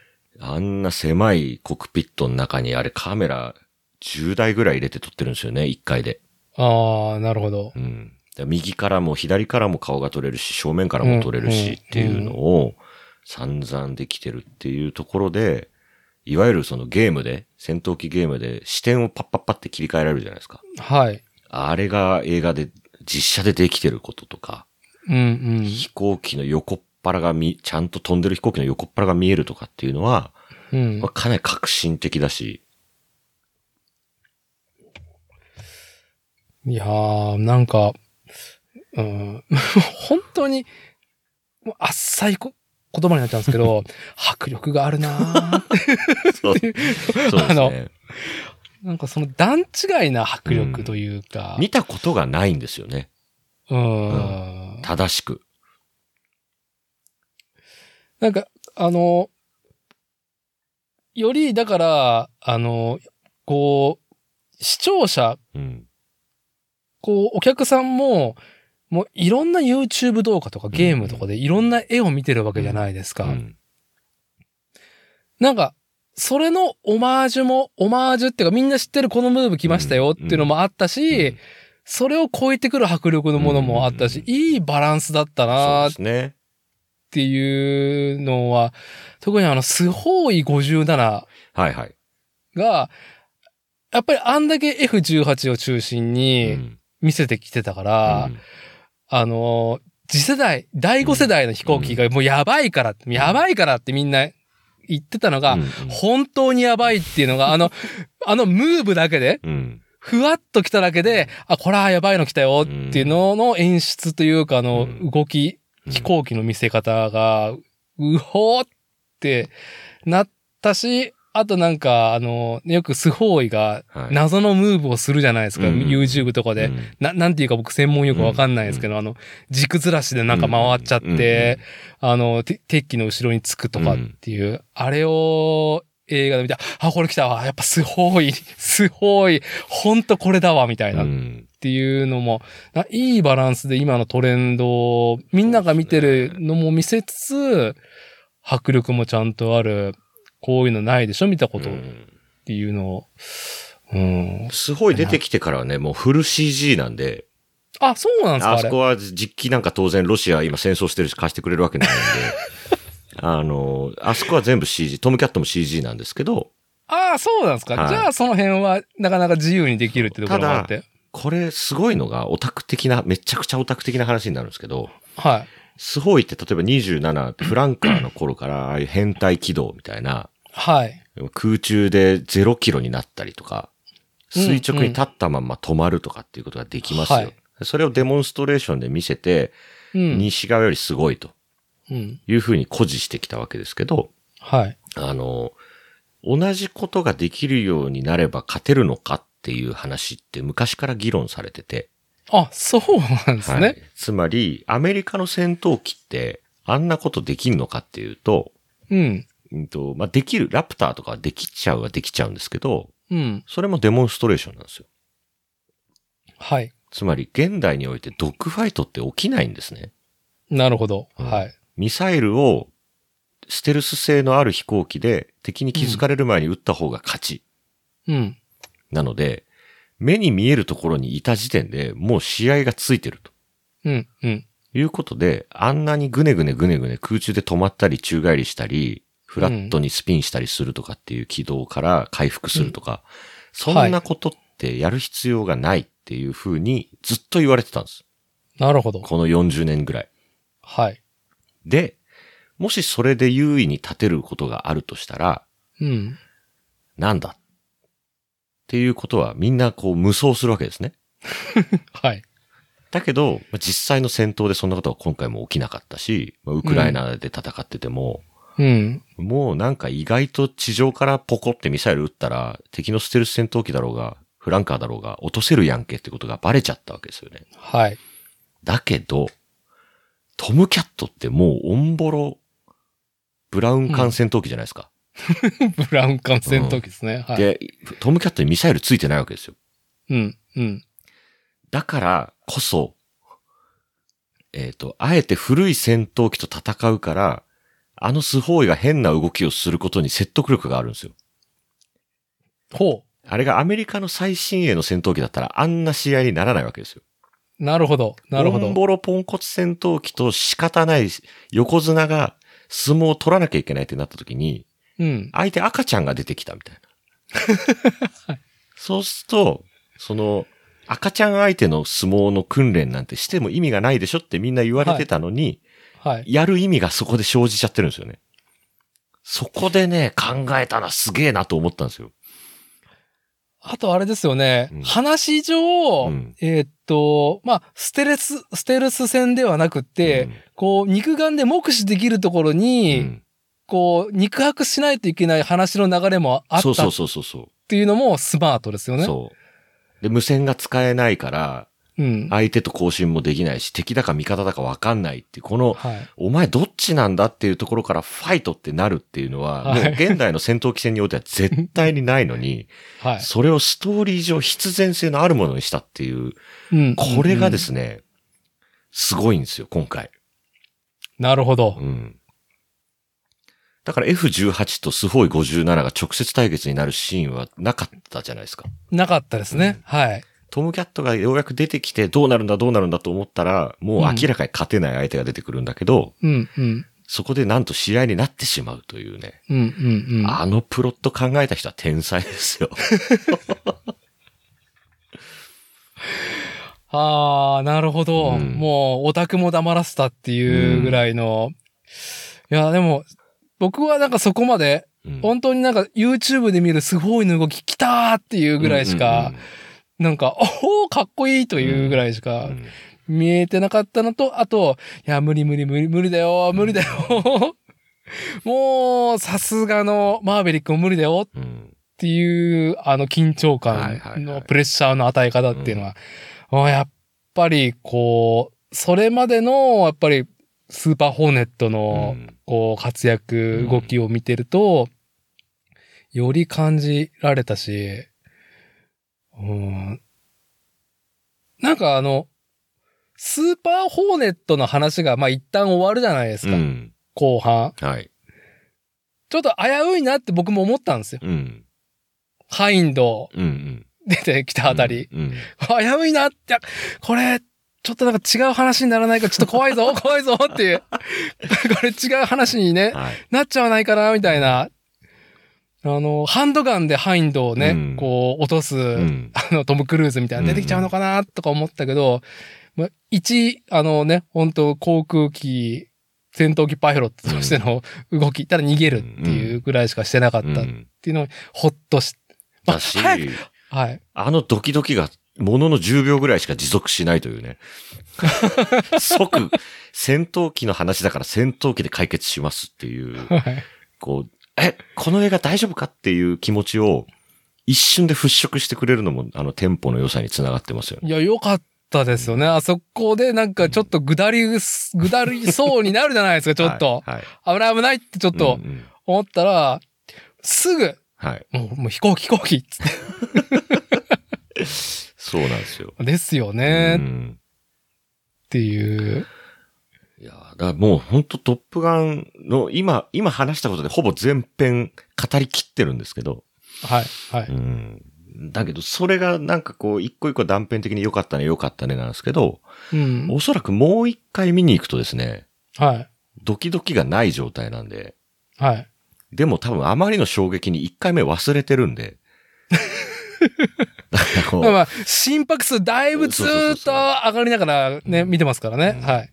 だからなんか、ああ、要素がこういう風に並んでたなとかっていうことを、うんわうんうん半、半忘れぐらいで見れるのがもう今から楽しみでしょうがないですね。あー、なるほど。うんあ、まだ2回目は行ってないんですね。あさって日曜日の夜に見に行きます。あはい。で、次は、えっ、と、レイ、IMAX レーザあ。IMAX レーザーって何なんですかー、あのースクリーンがうん。幅25メートルあるんですよ。ほほほほ。で高さが18メートルあるんですよ。ほで、それって普通のプロジェクターだと光量が足りないんですよ。でかすぎて。う。うん、うん。なので、なんかよくわかんない、レーザーで画面を操,、ほ操作して映し出すプロジェクターがあるんですね。IMAX レーザーっていう。う。へえ、そのレーザーなんですね。はい。いわゆるこう、でかい電球で映し出すんじゃなくて、うん、うん、う。もうんひたすらすごいレーザー光線を出すっていうプロジェクターがありまして、はい。これをしかも2機かな使ほうわないと、その 4K の幅25メートルのスクリーンって十分な明るさにならないんですよ。うん、うん、うでん。こ。れ日本に、大阪のエキスポシティってあの万博公園と、はい。えっ、と、東京のサンシャインシネマはい。にしかないんですよ。はあ。いや、だって僕、IMAX レーザーっうんていうのは初めて聞いたぐらいですからね。はあ、そうなんだ。で、幅25の高さ18って、うん。なんか聞いてるだけだとよ全然想像がつかないと思うんですけど、まあ、25メータープールが、 うん、立ってるみたいな。で、立っってる。プール立てないから想像しづらいと思うんですけど、ほぼ団地なんですよ。団地。ああー、そうですね。うんはい。ガンダムの高さがだいたい18メートルなんで、はい、はい。ここにはいガンダムがいると実物大ぐらいでかいってことですよ。ああ、じゃあもう、本当に、うんあ、もう進撃の巨人の壁ですね。壁壁。 で壁ですね。はい。あの、2001年宇宙の旅の 4KIMAX レーザーというのが、はい。数年前に、あの、大阪でやりまうして、ん。はい。まあ日本全国の IMAX でやったんですけど、たまたま大阪に出張する機会があったんで、夜抜け出して、はい。エキスポシティ見に行ったんですけど、うん。あの、椅子の、その、だから、なんていうの普通の映画館って、椅子が斜めじゃないですか。こう、前に向かって下がって配置されてるんですけど、うん。うん。ほぼ崖なんですよね。ああ、もう、結構もう45度。そうそうそうそう。段差が半端ない。 45度って結うん構な、もう、体感としてはすごい壁感ありますからね。でそこで見た2001年宇宙の旅がもう、2001年宇宙の旅ってこんな映画だったっけって、いやもう何回見たかわかんない映画なのに、はい。初めて見るくらいすごいんですよ。へえ。で、ちょっと音もうん。人体に悪いレベルで出る んですよ。本当に。2001年ってご覧になったことあります僕はもう子供の頃に見て、うんで、やっぱり傑作だから見直さんとかんと思いながら宿題になったまんまです。あなるほど、なるはいほど。いや冷凍睡眠で、こう、はい木星を探査しに行くんですけど、うん。一、人を除いてコンピューターが反乱を起こし、はい。冷凍睡眠状態で生命維持装置が止まるんですよ。はい。っていう有名なシーンがあって、そこでこう、生命維持装置が止まった警告がピーって鳴るんですよ。うん。そのピーの音が、まあ、結構長いこと続くんですけど、うん。ちゃんと観客を不快にさせるための音として演出で流れるんですけど、大阪で見たときは、このまま耳が壊れるんじゃないかっていう音が出るんですよちょ っ警告音としてうんちょっと大丈夫なのかこれって言って、みんながこう、ちょっと身を半身で左右見回すぐらいの、ちょっとこれ壊れてませんかっていうぐらいの音が出るんですよ。あれ、あ俺だけ俺だけ なんかこう、やばいやばいと思ってるの俺だけみたいなね。それぐらいなんか真に迫る音が出る劇場なんへで、ーまあこれでトップガンを見た日には、どうなっちまうんだと。いやー、 羨ましいなぁそう。これが一つと、もう一個、はいえっとね、スクリーン X っていうのがあって、 何ですか、その、いい、浅い名前は。これ日本に4巻しかないんですけど、はい。東京だとお台場に1個と、一個と、松戸っていうところには、千葉県の松戸市にもう1個あって、はい。もう2つはちょっとググってもらいたいんですけど、スクリーン X って超面白いのが、はこの字なんですよ、スクリーンが。あ。いや、まあ、ちょっとよくわかんないです。この正面と左右にスクリーンがあって。なんか、カーゲームでそういうのありましたよねそ。うそうそうそうそう。ゲームセンターに。うはい。 270度スクリーンで、それに合わせたなんか補正がかかってるトップガンが見れるらしいんですよ。えー今、ちょっとす、ちょっと語弊を生むかもしれないけど、言いますけど、はいバカだなぁって。 バカな、ハードだな、それっていう。だからあの、し訓練初日に、はい。スーパーホーネット2機が、まあ、教官がどんなもんか見てやろうじゃねえかっつって、バーって並走して飛んでくるところに、うんトムが、グッドモーニングエビエーターズっつって下からバコーンと来るシーンがあるじゃないですか。はい。あそこがどうも観客の左右に飛行機がいる状態で見れるらしいんですよ。へえ、で、目の前を、トム が抜けていくと。そうそうそうそう 3D でも何でもない、こう、子供騙しみたいな、多分絵面だとは思うんですけど、 で、それ、だ本当にと思って、友達が良かったとか言うから。はい。それで、あの、スクリーン X トップガンマーベリックでググったんですよ。はい。はさ最初に出てくる YouTube があるんですけど、い。はい。なんか、ハロー、トム・クルーズです、みたいな。トム・クルーズ本人が、はい。この映画をスクリーン X で見れて本当に嬉しいよ、みたいな。はい。はい。 今、今までにない映画体験だ、みたいなことをトム・クルーズが言ってるから、はい。もう我々はマーベリックじゃないですか。はい。見ますっていう気持はち。い。もう、今、今現状としては ね、マーベリックが言うんだとしょうが、もうしょうがない。。しょうがない。うん。いや、さあですよね。 そう。キャプテンではなくてもうそれはもうイエスサーでございまして。はいちょっとね、日曜日のレーザーアイマックスを経て、まあ、は次の週まだやってれば、ちょっとすく、その、非常にバカな名前なんです けど、スクリーン X を。い。だって、この字なのに X って、なんか何も、構造にもかかってないし、何なんですかねっていうねはあ、い気にやなー、ちょりっますよ。と、本当にやっぱ、その、金本さんはもう東京在住で、はやいはいっぱり、さすがね、もうメガシティ、もうね、メトロシティだから、もういろんなね、こう、コンテンツ、うんうんもうソフトもハートも溢れてる、んあの、国際都市なんですけ ど、私が住まう、あの、東海圏のね、はいあの名古屋が、名古屋が最寄りの、まあ、うんビッグシティの、あのはい知多半島に住んでる私としては、はい。あの、名古屋でも、ええあんまないんですよ、ええうん当にこう、近所のイオンとこなめシネマに、うんイオンシネマに行っても、うんあの、どのスクリーンもすっごいちっちゃくて、うんうんうんもうあれですよ、あの、なんか、一番前の前列席が3列か4列あって、うんもう通路があっうて、んその通路のすぐす、こう、手すりがあるところに座っても、全然、あの、全体見えるぐらいなんですよ。はいはいはい。近すぎないっていうぐらいうんうんの、本当に、あの、シネマの大きさで、やっぱ名古屋は選択肢あると言っても、まあ、ドルビーのアトモスがあっうんて、アイマックスは、まあ、ちょっとまた違うところにあるんだよなう。んあの、ノーマルな iMAX と、うん。いわゆる T、東方 TCX ドルビーアトモスと呼ばれるものは、僕ね、はいそんなに差を感じないです。ああ、そうですか。うんまあ、なので、どなんか、せっかく IMAX 見るなら、その大阪とかまでわざわざ行ってもいいんじゃないかなと思いますね。はいうんまあ、そんな簡単なことじゃないですけど、今ね、ググりましたが、はい。スクリーン X、なんと、東京はお台場とはい。松戸、松戸。はい。そして、えー沖縄県、浦添。で、えーなぜ 福岡桃地というね、この4カ所にしかない。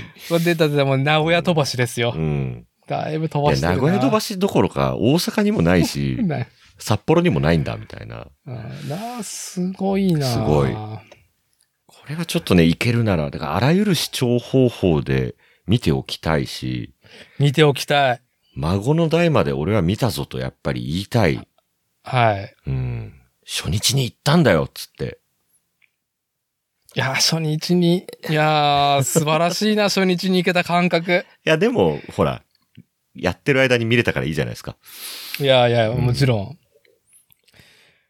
いやー、まあ、なんか、まあ、現実案としては名古屋駅まででドルビーで見うる。んそうっだすね多分ドルビーであやるっんてでる。でしょうね。あやっぱ先行のハサウェイもドブドルビーで見たらもう全然違うあー作品になってたんはい。で、はい、うんだからこれもし、その、今ね、ネタバレ上等でここまで聞いちゃってる人がいたら、はい。一つだけ言っておきたいのは、はい。もっこれ家で見るのはマジでもったいない映画ですよね。たいない。はい。本当にスクリーンで見ることにめちゃくちゃ意味がある。はい。ある。うん。あとトップガンスクリーンで見てみたかったなっていう気持ちも100%浄化してくれる。うん。無印をね。ああ、いやー、そうね。本当に。いや、なんか、今僕がいろいろ、そのトップガンをね、劇場で見る。まあ、家で見るのも含めてなんですけども、あのね、泥酔してみたいんですよう ね。ん。もう、ベロベロにな って、時々声こぼしちゃったりとか、はちょっとなんか、もう、やっぱ、一番最初の鑑賞だったから、あの、、もう、涙我慢して、うんメガネが汚れちゃうから、うんうんメガネおじさんとしては。ぐっとこらえてたんだけど、もう、もう泣けるところはワンワン泣いて、いいところは、いいぞいいぞボブ、うんとかなんか言っちゃったりとかするようなことを、なんか泥酔してやりてえなっってていう欲はあります。コロナのせいでね、いわゆる、僕もやったことないですけど、応援上映とかがなくなっちゃったんで。はい、あの、マッドマックス、フューリーロードぐらいから、あの、あり、でできましたよね。は声出してみたい映画ですよね、あれ。い。出したうい。ん。出したい。アメリカ人が出す歓声を出しながら見たいですよ ね。イエーみたいな。そう。横の知らないおじさんとハイタッチハしイタてッ、チしたい。あの、し、もう無意味にサングラスかけ たいもん。見えないっちゅうにって ね。ティアドロップの作品そう。ういやー。今日も会社にサングラスかけてっちゃいましたもん ね。本当に朝。それぐらいなんかこの弱い40になってなお、はごっこ遊びがしたくなるし、い。うん、うん、うん。友達となんか LINE するときにも、なんかこう、飛行機がかった物言いになってしまうというね。はい。こはの、なんか童心に帰るというか、い。童心っていうか、やっぱ本能じゃないですうかん。特に我々男子。はい思う存分オタクになっていいんだよ。メカに燃えていいんだよっていうね。はい。はいそ。して友情や、あの、父の心みたいなものにうん全。力で乗っかっちゃっていいんですよっていう、このはいなんか、はい許し、許しに近いものを感じま許した、し本当に。トム・クルーズ主演でこれを言うのはあれですけど、まあ、まあ宗教味がかってますよね。う何んかそう本能にそうなんで、すに、人の、はい。ちゃんと業も描いてますからね。そうお前は、お前は仕事でミスしたけど、それを遺族になんて説明するんだってい うね。すいませんってなるじゃないですあか。の詰め方ね。 何にも言えないもん、あれ。しかもあの、あれを何回も、うんあの活用を何回もする。そう。なんでだっっていつうって。説明してみろっつって。できませんって。じゃあやれっていう。あれは最高ですよあれは最高でしたね。もう、クライアントにそれで説明できんのかっていうの をね、はいやっぱ会社でいくらパワハラになってもやりたくなる。マニュアルは捨てるし、リズムでガチガチに詰めるし。はい。まあ、でも、核にあるのはマッチョイズムでしかなくて、そでうも、し、誰も死なせたくないという、このトムのね、はい。うん強い思いですよ。はい。うんで、あの、ちゃんと、あの、机上の空論も大事だけど、実地うん。実地だからみたいな。そうで、こうね、これは本当に肉体性だからっていうところを、やっぱ見せるおじさんそう感。考えるなっていうね。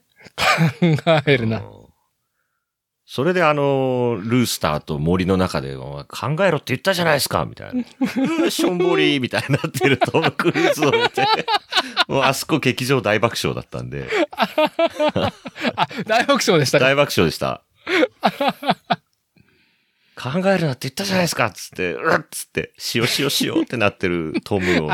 あれ、あれもそう、あの、格好悪い、その、なんか、罰が悪いトム・クルー、おじさんトム・クルーズの一シーンでしたよね。そう。あの年齢の振れ幅が、やっぱ彼やっぱ死なないし、うん。まだあの4万歳ぐらいのうちの、まだ、その、たかだか60歳ぐらいしか生きてないんで、はい、はい、変幻自在なんですよね。はい、はい だ。からあの、ビーチのシーンとか鍛えすぎててちょっと見失うじゃないですか。いや、わかんない。 どそうれあれ、あれ、あれ、どこどこどこみたいな。腹筋と胸筋がバキバキすぎて。そう。あの、あの、本当にあの、あのね、オタクかなと思ったボブもいい体してるからそわうそかうそうんないんですよね。なんか、メガネのアイコンを失うとう。ん。だからあそこまで鍛え上げておきながら、あの、はいパブの外にいるシーンとか、はい。あの、お前もう教官から外すわって言われてるシーン とか、森の中でルースターに怒られてるシーンとかで、うん、シューみたいなおじいちゃんになるとこ ろがたまんねえわけですよ。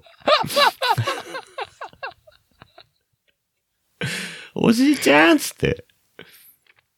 いや、それ、おじいちゃんといえばやっぱ、うん。その、なんか、どこまで本当かわかんないんですけど、うんアイスマンを絶対出させるっていうところで、うんうんうん結構、無理くりやってるじゃないですか。そうですね。もうあの人本当に声出ないですからね。っていううん本人を、うんその、アイスマンっていう役にも乗っけうてんるし、うんなんか、あの、ウィキ調べでしかないんですけど、うんうやんっぱりこの、トップガンの続編をやるっていう意味では、うんアイスマン役のバルキルマーが、うんいち早くやろうやろうって、うん元気な時にやろはういやろうって言ってたっていうことも含めて、うんあ文脈が深すぎるわけじゃないですか。そうあれもトム・クルーズとバルキルマーそうながんです続編やれたなってう、ん。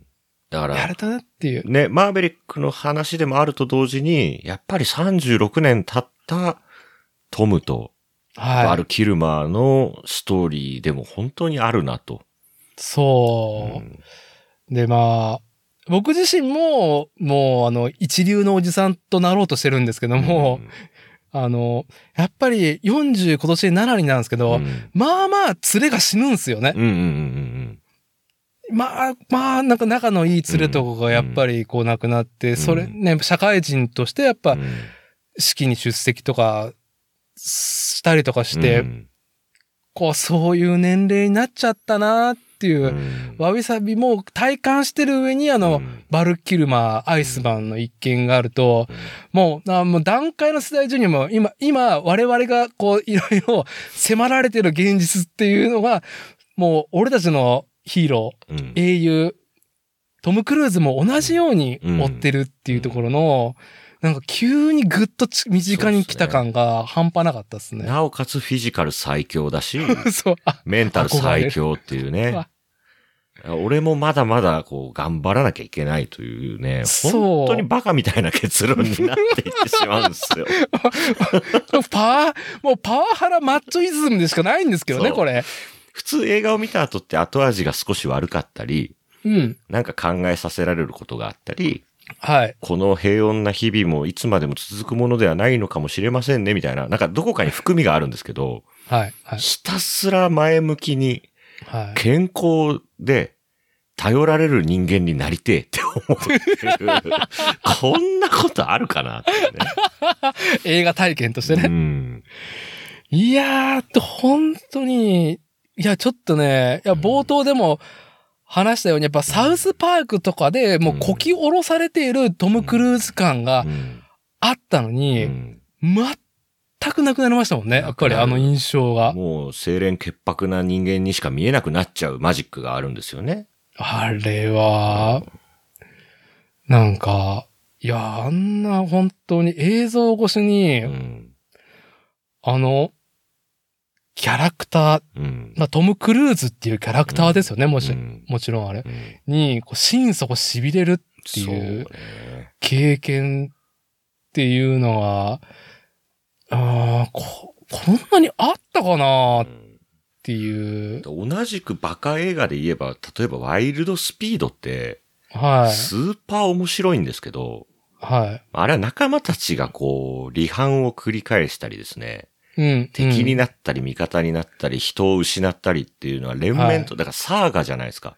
はい。サーガってそういう風にしか続けられないから、うんうん。スターウォーズって僕大好きだし、もう心の支えですけど、やっぱつまんねえとこはつまんねえし、その、スターウォーズ全肯定できるかっていうと、もうだれるとこは誰々だし、うんまあ、ここは飲み込んどきますっていうところがやっぱりありますかならんね。でそうなんのっていうこともいっぱいあるじゃないです か。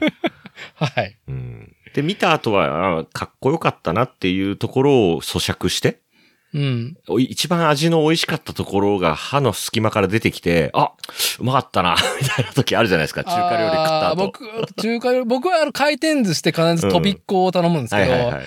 あのー帰りにね、飛びっこが歯の隙間からこうポロッと落ちてくると、はい、あ、俺今日は寿司食ったなっそうそうそていう、今日はいい日だったっていうふうに、うんそうはい思えるっていうう。。サーガものっていうのはそういう傾向にあるなと思ったんですけど、うんうん。やっぱりあんな大トロが出てきて、はで、回転寿司のレーンがらが36年空 白で、もう一回大トロが出てきたみたいな。なんで俺卵取っちゃったんだろうな、みたいなのがもう一切ないというね。い。いやー、なんか、うんその、でも絶対いろんな、あの、批評とかうん評論でうん比べられるのは、うんえーっと、役者本人がその作品と共に歩んでいき、うんえー決着をつけるって作品が、やっぱ多いじゃない,、多いですね多いじゃないですか。はい。さ最近やっぱりこう、こんだけこう、ハリウッド、うんあの、映画の勃興から始まって現代まで行くと、うんまああの、クリストファー・イーストウッドのグラントリのうんしかり、うんあの、スタローンうのんランボーしかりねロ。ランボー、ロッキーはの、あの、続編しかり、うんしまあ、なんだろう、途中のシリーズ、2とか、ちょっとな、とかね。ターミネーターしかりね。しかりね、うんはい。なんか、その役者のキャリアっていうものを、 にうん、こう、被せてうん、落としどころをつけてうん、こう見てる方も、うんなんかそう気持ちよくなれるって作品性はありますと。はい。でも、トム・クルーズは、ずーっとトップガンのあの、キラキラした眩しい、 あのね、頃から、全くそれをやってなかったのうに、んいや、なんか、やっぱあの、続編ね、あのー制作の権利を買い取ったっていう意味が、うんなんかまあ、ありそうはありそうじゃないですか。うん。でも、それが活かされることっいてや、、そうですよ。だから、トムが60でも空を飛べるから撮ろうってなったっていうことじゃないですか。うん、うん。これでちょくちょく飛んでたら、また飛んでるよってなってたと思うんで。はい。 だからタはーミネーター、シュワちゃんまた皮むけて銀色の中身出ちゃってるじゃんっ て、はいはいもうすでに僕らなってるんで。い。はい。で、ダダンダンダダンってなったら、おー、また始まりましたよ。ターミネーターですよってなってたのに、はい。今回は本当に寿司屋のレーンが36年空いてて、はい。俺ら空腹ではい。ずっとあの大トロの味を覚えてて、はい。もう一回、はいって。36歳年取った大将が握ってくれたわけですよ。うめえって思うじゃないですか。あの、変わらないところとう、ん圧倒的な進化が両方来るうんっていうのは、うんこれは物語としてはうん描けますよ、こういう話。うん現実としてはないですよ。ない、ない、ない。こんなこと。いや、そう、こんなことあるって思いながら 見うんない 見てました。ないのよ。映画だからね。けど、まあ、そ映画と現実をやっぱりま、ま混ぜこぜにしちゃうのは、その人のことをずっと見てるからだと思うんですよね。う。はい。年老いていくシルベスタ・スタローンがいて、うん、うん。年老いた知事になったりしちゃうシュワルツェネッガーを見てきたから、はい。なんかこんなんなっても映画ってやんなきゃいけないんだな。うで、んタイトルが売れちゃうと、こういうふうに商売上の要請で映画を作ってくれっていう話になっちゃうんだなと。うん、うん、うん。だけどトム・クルーズは映画にしない権利を買ったっていうのは、する権利を買ったんじゃなくて、彼はしない権利を買ったっていうふうに捉えると、うん。ふけーってなる。いや、ちょっと、だから、うん本当あの、ランボーとか、ロッキーとかが、もう、続編がバンバン出てる時期 ですよ。はい。ねいや、なんか、語弊というか、まあ、うん当時の印象ですよ。うんあんなキラッキラしたイケメンが、うんやっぱり欲にまみれるのは当然じゃないですか、うん人間の業として。うん。で、そこを自制する行為じゃないですか。うん。出資までしてね。うんなんかやっぱ、こう、アメリカンドリーうんム、ほんとライジング、右肩上がりとしては、うん絶対多分続編を作るっていうことの方が、うん自流としてはもう正解だったわけじゃないですそか、うですあねの当時は。そうですね。その先どうなるかわかんなういけど、それをなんか、あのなんか、一見やりちん、全身チンコにしか見えなかった、人類のチンコ代表みたいなトム・クルーズが、そんな、自制ができてたかと思うと、うんで、この今回のマーベリックっていうおものが前女子弁入ってたじゃん、みたいなね。 あの、いや、そう、すごい、うちの神さんも、なんか、無印見てて、女子弁に入っていくトムを見て、いや、無理って言っ てて。そうだよねって。無理だよねっていう。何をこんな、コン、なんかこの世の中のコンプラとかを考えると、もはう無印って無理なんですよ。無理ですね。うんはい。だからそれが、36年ぶりに、はもうひたすら塩塩のおじさんとして、でも、若者たちに希望を与え、世界の、だってあれ失敗してたら世界が破滅するようなことだったわけじゃないですか。い。はい。それを単身突っ込んでて止めるっていうね。はい。あばめちゃくちゃな男ですよ、あいつ は。あいつはう。ん大した男です よ。あの、結局お前がやるんかいってそういうことに対しての何か、なんだろう。あやっぱチームで結局こなさないといけないっていうのがうん前作とすごく全然違うところだなうっんそうですてね。いう。うんマーベリック一匹狼っていうことがうん前作でもまあちょっと解消されたっていうストーリーあったけど今回はもう必須じゃないですかう。んチーム戦だからそうですね。自分だけでこなせないミッションっン。ていうのをで父を失わせてしまったという。まあ、自分が父を失っているし、うん。えー、名優の父を失わせて、ん名優を失わせたことによって、はい。父なき子を作ってしまったというね。はい。この現在をどう、償うかと、あがなうかというはいですね。これをチームの、チーム戦でこう、なんとかして救い出そうという話になるのがですね、えらいことですよ、これは。 もう正直、あのチーム編う成ん聞いた時にブリーフィングで、うんいやいや、ちょっとトミやめようよと、いいと、いいと、そんなにうまくいかないから って。置いてった方がいいよってね。 で、で、本当にハングマンにしようよっうて、ん心底。バックアップ用意にしといた方がいいよって思いましたよね。ね、心底。ほうん本当に って。けど一緒に飛んで、このウィングマン、猟奇としてのね、はい。まあ、ウィングマンというか、最高の戦友としてのバルキルマはい。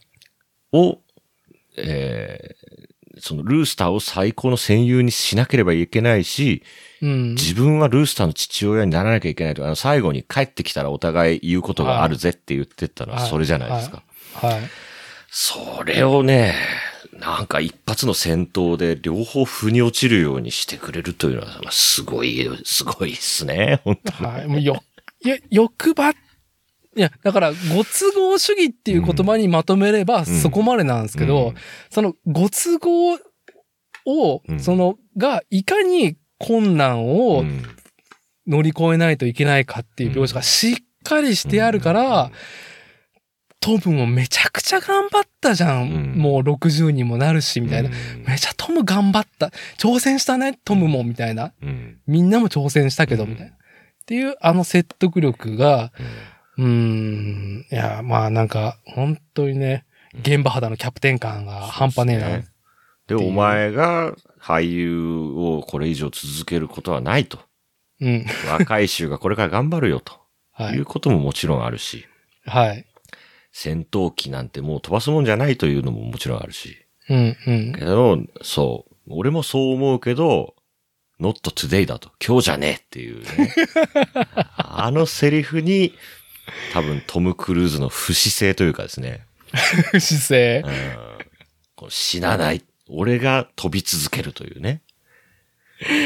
いやー。だから僕は本当にちょっと前にも言ったんですけど、うんあの、ラストのシーケンス本当にルースターとマーベリックが、うん。こう、わだかまりがなくなって、うん。イチャイチャしながら、マスタングのエンジンをいじってるところを、ちょっっと見たかったんですよ。もっと。。うん。もうわかります、わかります。長尺で。なんか、あそこだけのスピンオフのドラマがあってもいいぐらいですよね。見たい見たい。俺の父さんってどんなやつだったんですかみたいなことをそうそう当然話してるわけじゃないですか。そう。で、あのガレージにもいろんなアイテムが壁にかかったりとか置いてあるじゃないですか。うんうんああいうのも逐一ちょっとね、こう、ピント合わせてもらってう、んぐっとこさせてほしいし、なんかそうやってあの、まあ、親子になれた二人がう、んイチャイチャしてるところに、んペニーが911のポルシェでこうか、こうすね、そう。来る。あれ、あれ、ちょっと僕、ラストびっくりしました。本当ですかあの、911のポルシェがうん画面いっぱいにゴーンって置かれて、あの、フェンダーのところでうん、うんうん二人が喋ってるじゃないですか。はいはい。あちょ誰かちょっといい酒持ってきてって、なんか、 ちょ、ちょっとこれこの911いいなーっていうのとこれ酒飲みたいわっっていう、あれ本当に、だから、そうですね。ガレージと、うんあの、ポルシェが来るところを永遠見て、最後は、マスタンがブーン飛んでって、やったやったって。なるほどね。前回はね、あのー、356のポルシェがね、はい。アイコンとして出てきたわけですけど、今回彼らだったんですけど、はい。ちょっとニッパーっぽい話を。ああ、いや、ぜひ、あの、プラモデルにもつなげて、はい、まあちょっと終盤にしていきましょうよ。そう。あのー、実はあの911って、いわゆるナローポルシェと言われるはい。タイプで、あのー、プラもないんですよ。んあ、えプラも。そうなのうん。んあれは車種としてそんなに、僕もそうも詳しくないんで、うんきち、希少車なんですかあれは。あのね、あの、あの方のポルシェにドンピシャっていうプラモがやっぱないんですよね。へえ。で、まあ、3 356って前回出てきたのの直径のその後継者みたいなもんなんですけど、はい。今、いわゆる911っつって今なんかこうスーパーカーみたいになってる 911GT とか、そういうのはプラモいっぱいあるんですけど、はい。あみんながなんか下駄のようにして乗ってた 911S とかっていうのはプラモははいほぼなくてですね。はあ。でそうなんだ。そう。唯一、いつでも買えるのが一個だけあってですね。はい。これはニッパーでもよく出てくる、今、マイクロエースという会社から出てて、昔はアリはい。ーのオーナーズクラブってあの32分の1で激安のはい。シリーズがあるんですよ。はい。もう金型スーパーおじいちゃんなんで、はい。もうバリだらけ。あのーあれですね。うんラムライダーさんがあの餃子の皮そうそうそうそうって言ってたあれですよね。はい。もう組むのも一苦労。はい。けど、プラモ屋さん行くと安くていっぱい置いてあるんで、みんな買ってきちゃって、はうわーとか言いながら組む。い。いや、はいあの力技で車種をひん曲げてそう接そう着すそうそうるやつですね。はい。で、オーナーズクラブには、ズバリ 911S があります。はい。ありますね。あり検ます索しました。はい。ああ、ある。箱見たことある。ははいい。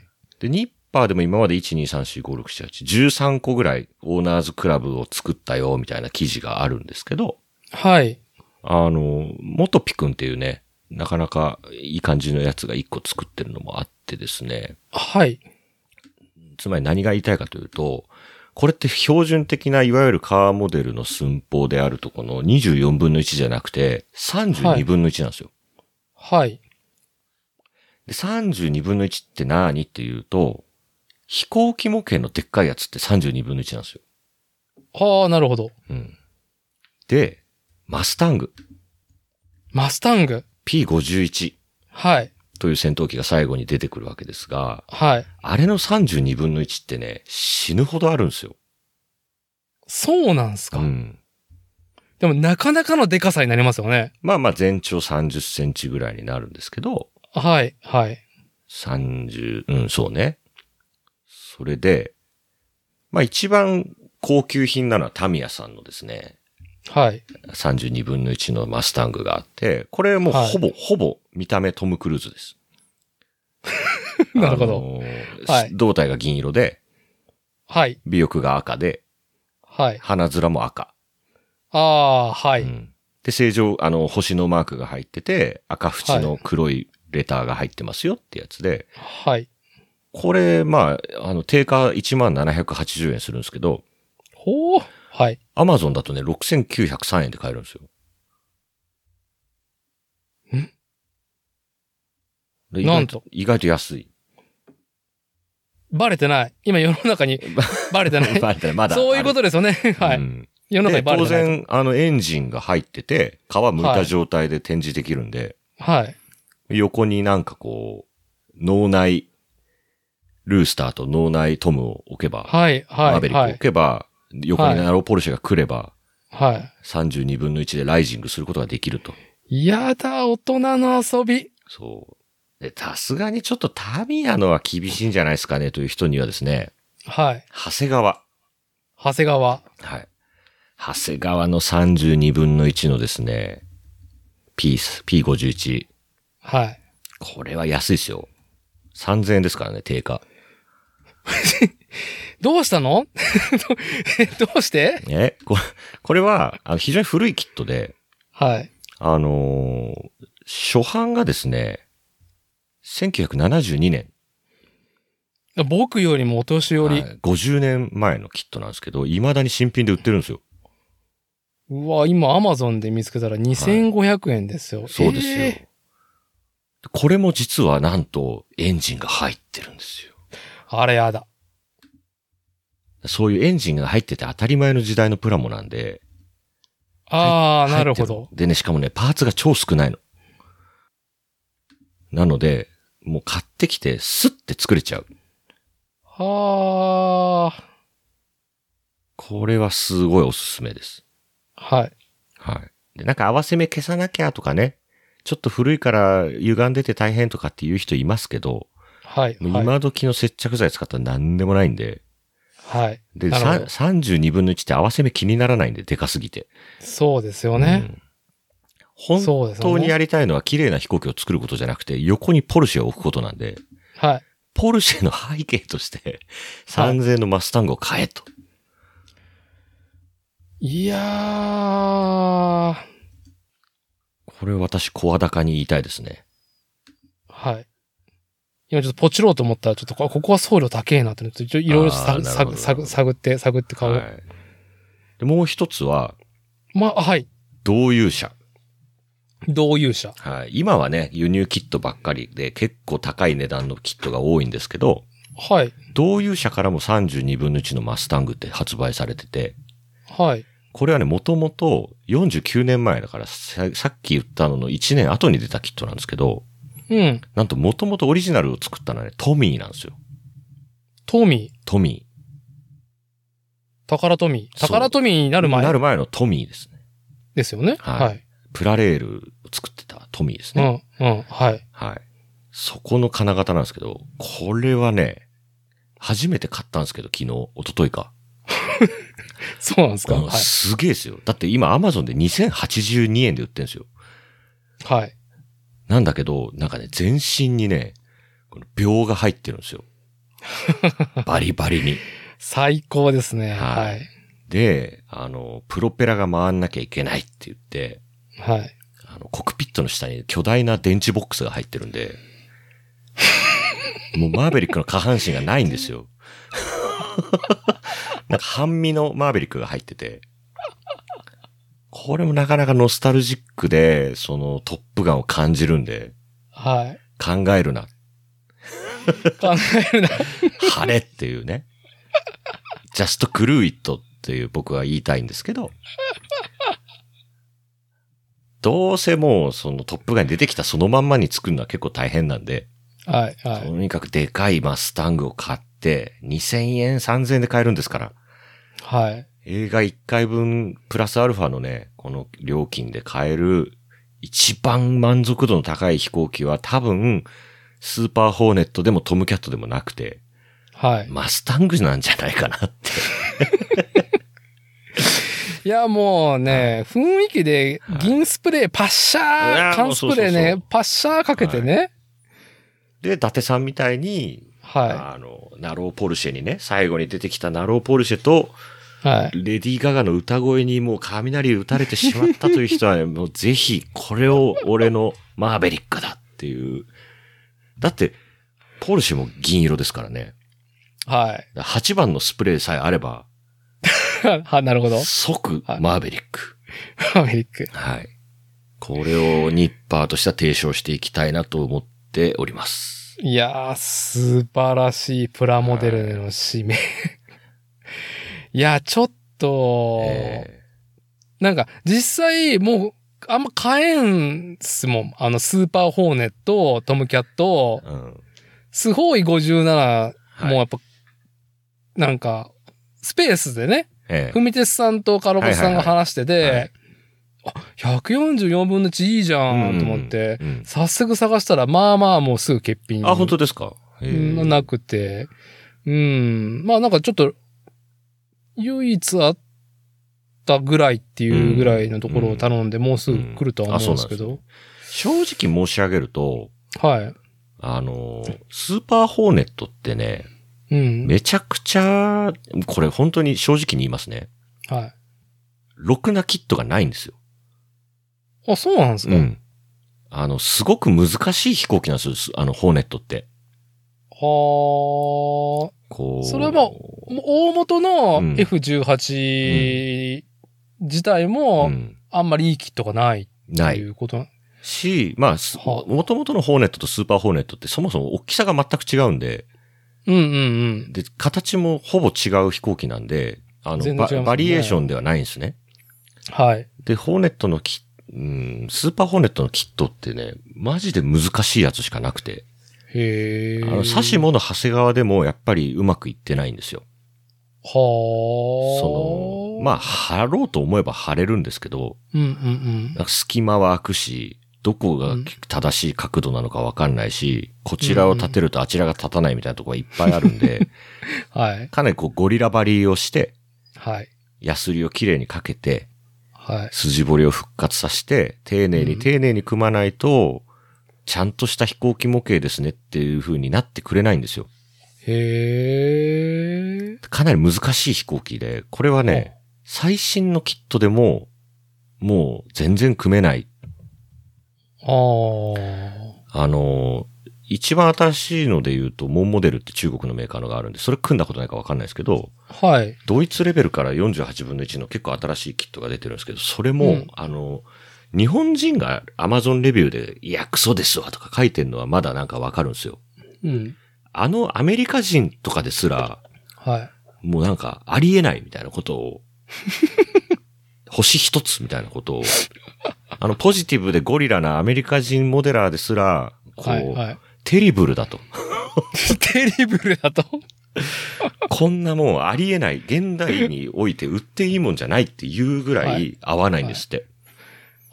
はあ。だもちろん止めませんよ。止めませんし、あの、はいはい組めば組めるんで、プラモなんて。うん。ただそれが自分に対してどれぐらいこう満足感というか、自己肯定感をくれるかでいうと、やや疑問符がつくキットが多いので、はい。そういう意味ではもうマスタングってもう失敗のしようがない。うん。何千回擦られてるんだっていう飛行機なんで、はい。もう70年代には正解が出てるんで、すでにね。うんはい。だから本当安くて形になって、はあマーベリック味が強い、と、もう、あの、マスタングをですね、ぜひ組んでもらいたいんですよね。あーまあまあ、あの、スペースでも話されてたし、あの、しょニッパーでも紹介されてた、えーっと、アメリカの番組にゲストで来たトム・クルーズが、あはいはいはい自分、自分うの、ん。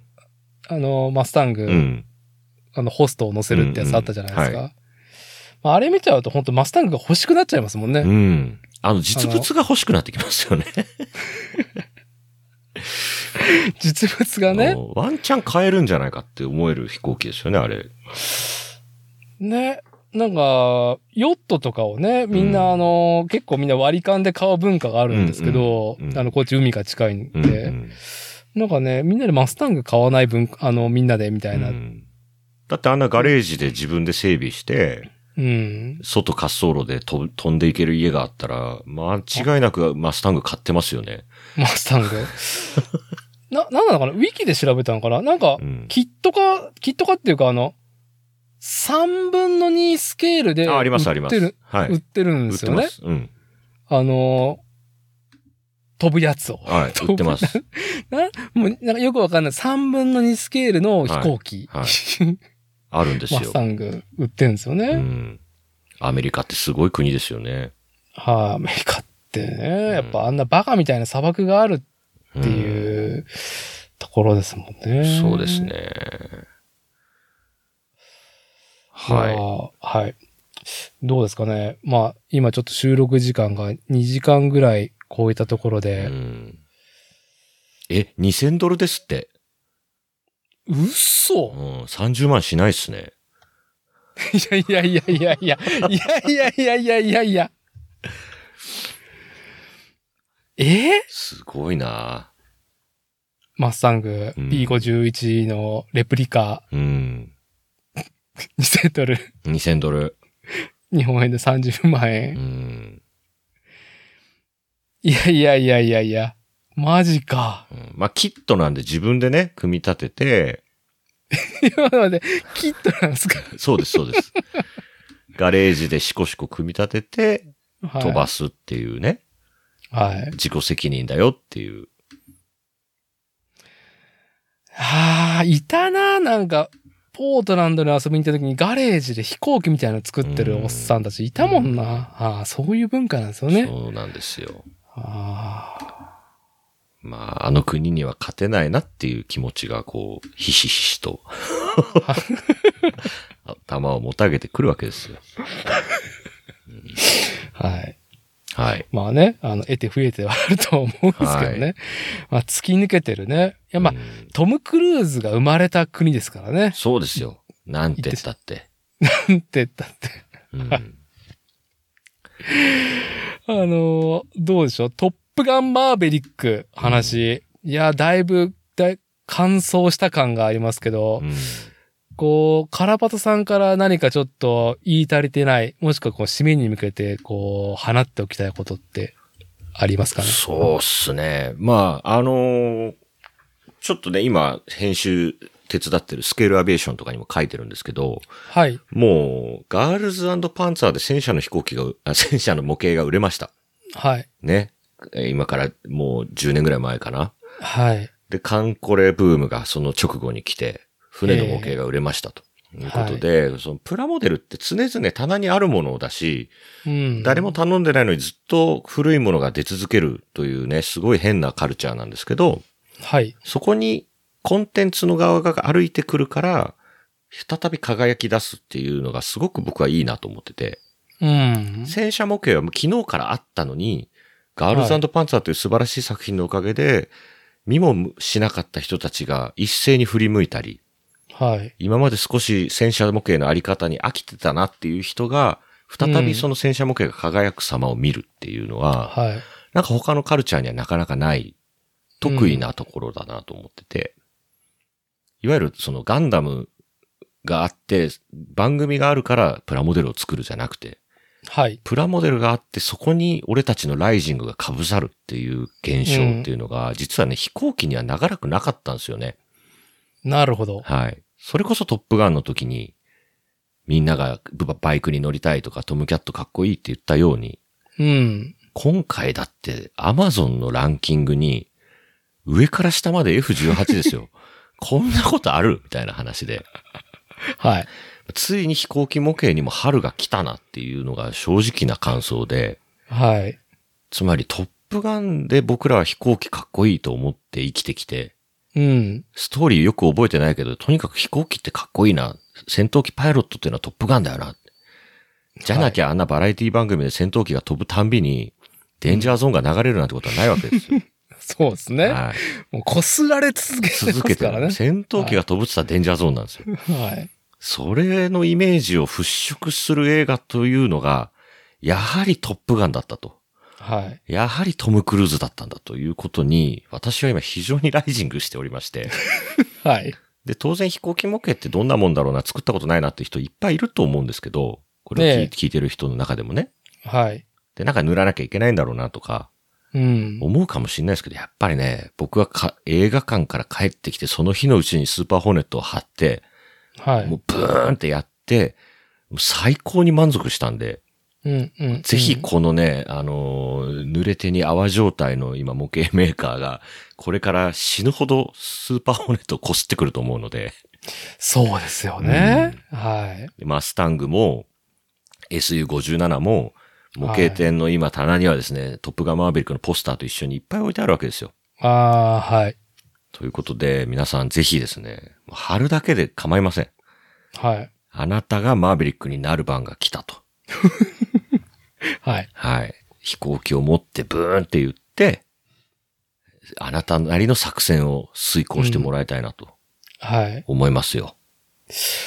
そうですね。はいじゃあ、それにつ、まあ、つながることなんですけども、あの、僕が今の話聞きながら、あの、まあ、見る前からも思ってたことなんですけど、やっぱ、うん、 F18 がそもそもあり、はいまあ、それとはまた別の機体とは言われてますけど、スーパーホーネット。うんでやっぱり印象としては F18 じゃないですか。まあ、あの、はい、そうです。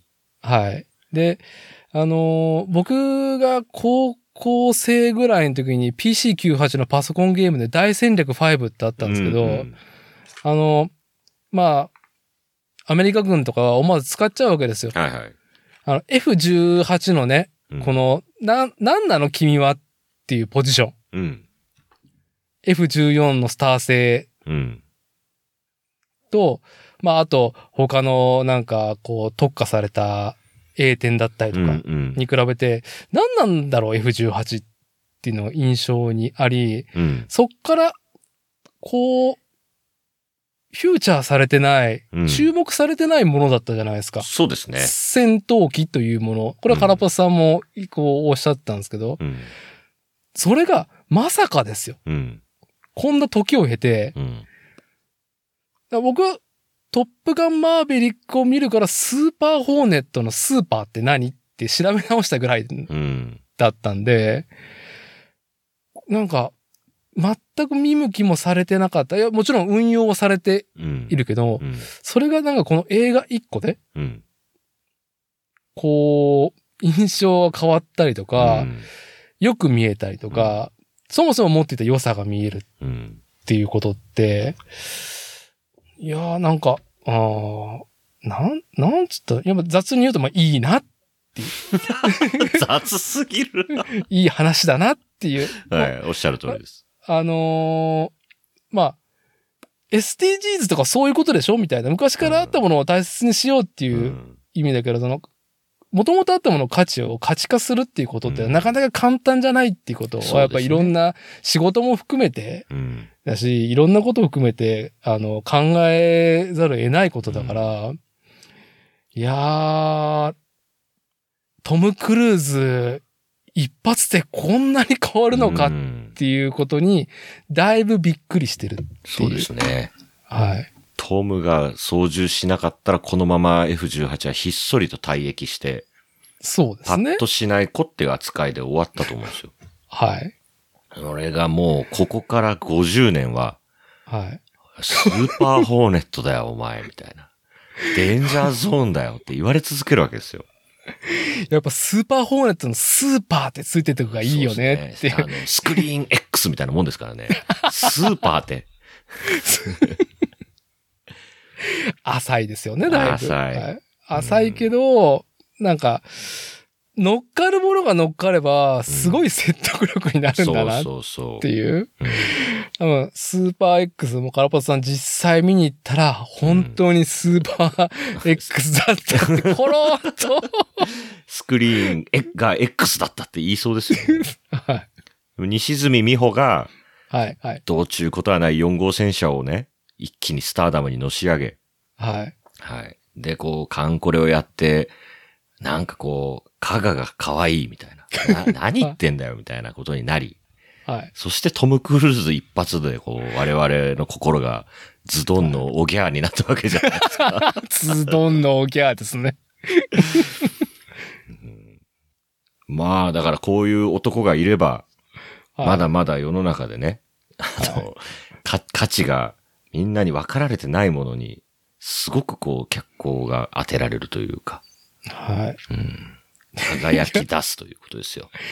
まあ、あの、ちょっと、こう、宗教味があるというか、はいこう、なんか哲学的なことになるんですけど、人間の浅さが露呈しましたよね。あの、我々の認知がいかにガバガバなのかっていうね。はい。本当に。あんだけバカにしてた映画なのに、なぞられて号泣してていいのだろうかっていうのは、もちろんあるんですけど、はい。それでいいんだって思えるぐらいにはい。トムだった。ああ、うんあ、まあ、だから、そういうことなんですね。やっぱり、ね、マーベリックが言ったように、考えるなと。 うん。強くあれ。そう考えるなと。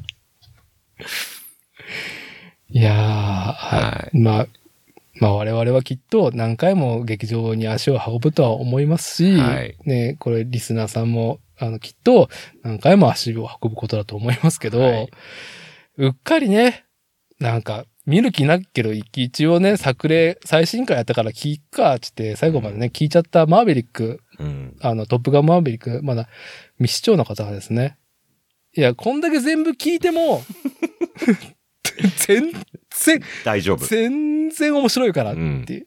はい。もうおじさんはね、辛いなって思ったらちょっと見た方がいいと思そうですね。最強のおじさんになるモチベーションが一気に湧いてきましたね。う。なんか、多分、週末にこれ見たら月曜日からちょっと変わると思います変よ。わります、変わります。うん職場は何も変わってないんだけど、同じように上司になんか小言言われたりとか、お前はなって言われても、なんか俺にはま、ね、マーベリック、うん。トム・クルーズがいるっうん。ていう考える。だからもう、あんまりこういうことをね、医学的な見地でもないのに言うのはなんですけど、はい。もう僕の中ではそうなってるんで言っちゃうと、あのううつが治 る。マジで。なんかプレッシャーとか、あれやんなきゃこれやんなきゃとか、はい。なんか最近酒飲みすぎだからちょっと控えようとか、いろんなうんタバコもね、あの、うん吸う、吸い散らかすのやめようとかって、いろんなこうなんか老いを感じて、はい。ちょっとずつ体の中を改善したりとか、うん。家の中を少しスマートにしなきゃいけないなとか、いろんなこと考えて、ちょっと最近プレッシャーだったんですよ。はで、仕事もしなきゃいけないし、ニッパーの更新もあるし、い。はい。あいつ大丈夫かなこいつ元気にしてるかなあの人最近原稿来ないな、ってどうでもよくなりますね。俺がやる。酒を飲みすぎないっていうことはもう俺考えてやることじゃないと。はい。やるんだと。なぜなら、58歳でも腹筋バキバキでビーチで若い奴らをしごかないと世界が良くならないから。はい。もう言ってることむちゃくちゃに聞こえるかもしれないですけど、それぐらいなんかね、パワーがみなぎる、はい。はい、作品でした。ちょっとね、比較がうん。ちょっとできないなっていう映画ですね。ん。これはあのそう。だからあの映画はこうだったけど、この映画はこうみたいなことが言えない。うん。うん。謎。もう比較できるものは無印だけです。無印トップガンだけ。そうですね。うんあの、若い頃のやっぱくったくろなういんキラッキラのトム・クルーズっていうものを、まあ観測しておいた方がいいよっそうですね。ていうぐらいですね。はい。はい。 本当に比べるんであれば。同じように輝く時もあれば、引くほどシワシワになる時もあるのが、50アラシ、アラシックス、アラカンなんだぜっていうね。はい。もう中間管理職みたいなことばっかり言ってましたからね。ははい。そうおっしゃる通りです よ。い。うん。そうはい。ということでですね。はいまあ、2時間以上、はい、カラパタさんとトップガンマーベリックね、あの、話してきましたけど、はい。あの、ぜひ、皆さんね、やっぱトム、うん。トムをね、心のトムを、しっかり抱いて、うん。あの、おじさんをね、 が、がん、頑張っていくというか、なんでしょうね。はい。俺の、俺の心にもトムがいるはずだっていうところで、ええこの世界の荒、世間の荒波を 乗り越えていきましょうみたいな。はい。その通りです。はい。はいと。いうことで、あのーまた、あの、機会があれば、カラバトさんゲスト出演していただければはといいうところで、ぜひよろしくお願いします。もう、他にもね、あれ話したいね、これ話したいねっつってんのに、全くそれより先にライジング案件が出てきちゃうんで、はい。ちょもう少し、あの、ご迷惑でなければ、はい。頻度が上がってもいいのかなと思ったりもしておりますんで。了解です、了解です。ぼ僕は全然大丈夫なんで。ありがとうございます。はい。じゃあ、一旦、今回は、えー、ニッパー。P が3つの NIPPPER、ニッパー代表、カラパタさん迎えてのゲスト会、トップガン、マーベリック。いっぱい見ようっていう回でした。ありがとうございます。ありがとうございます。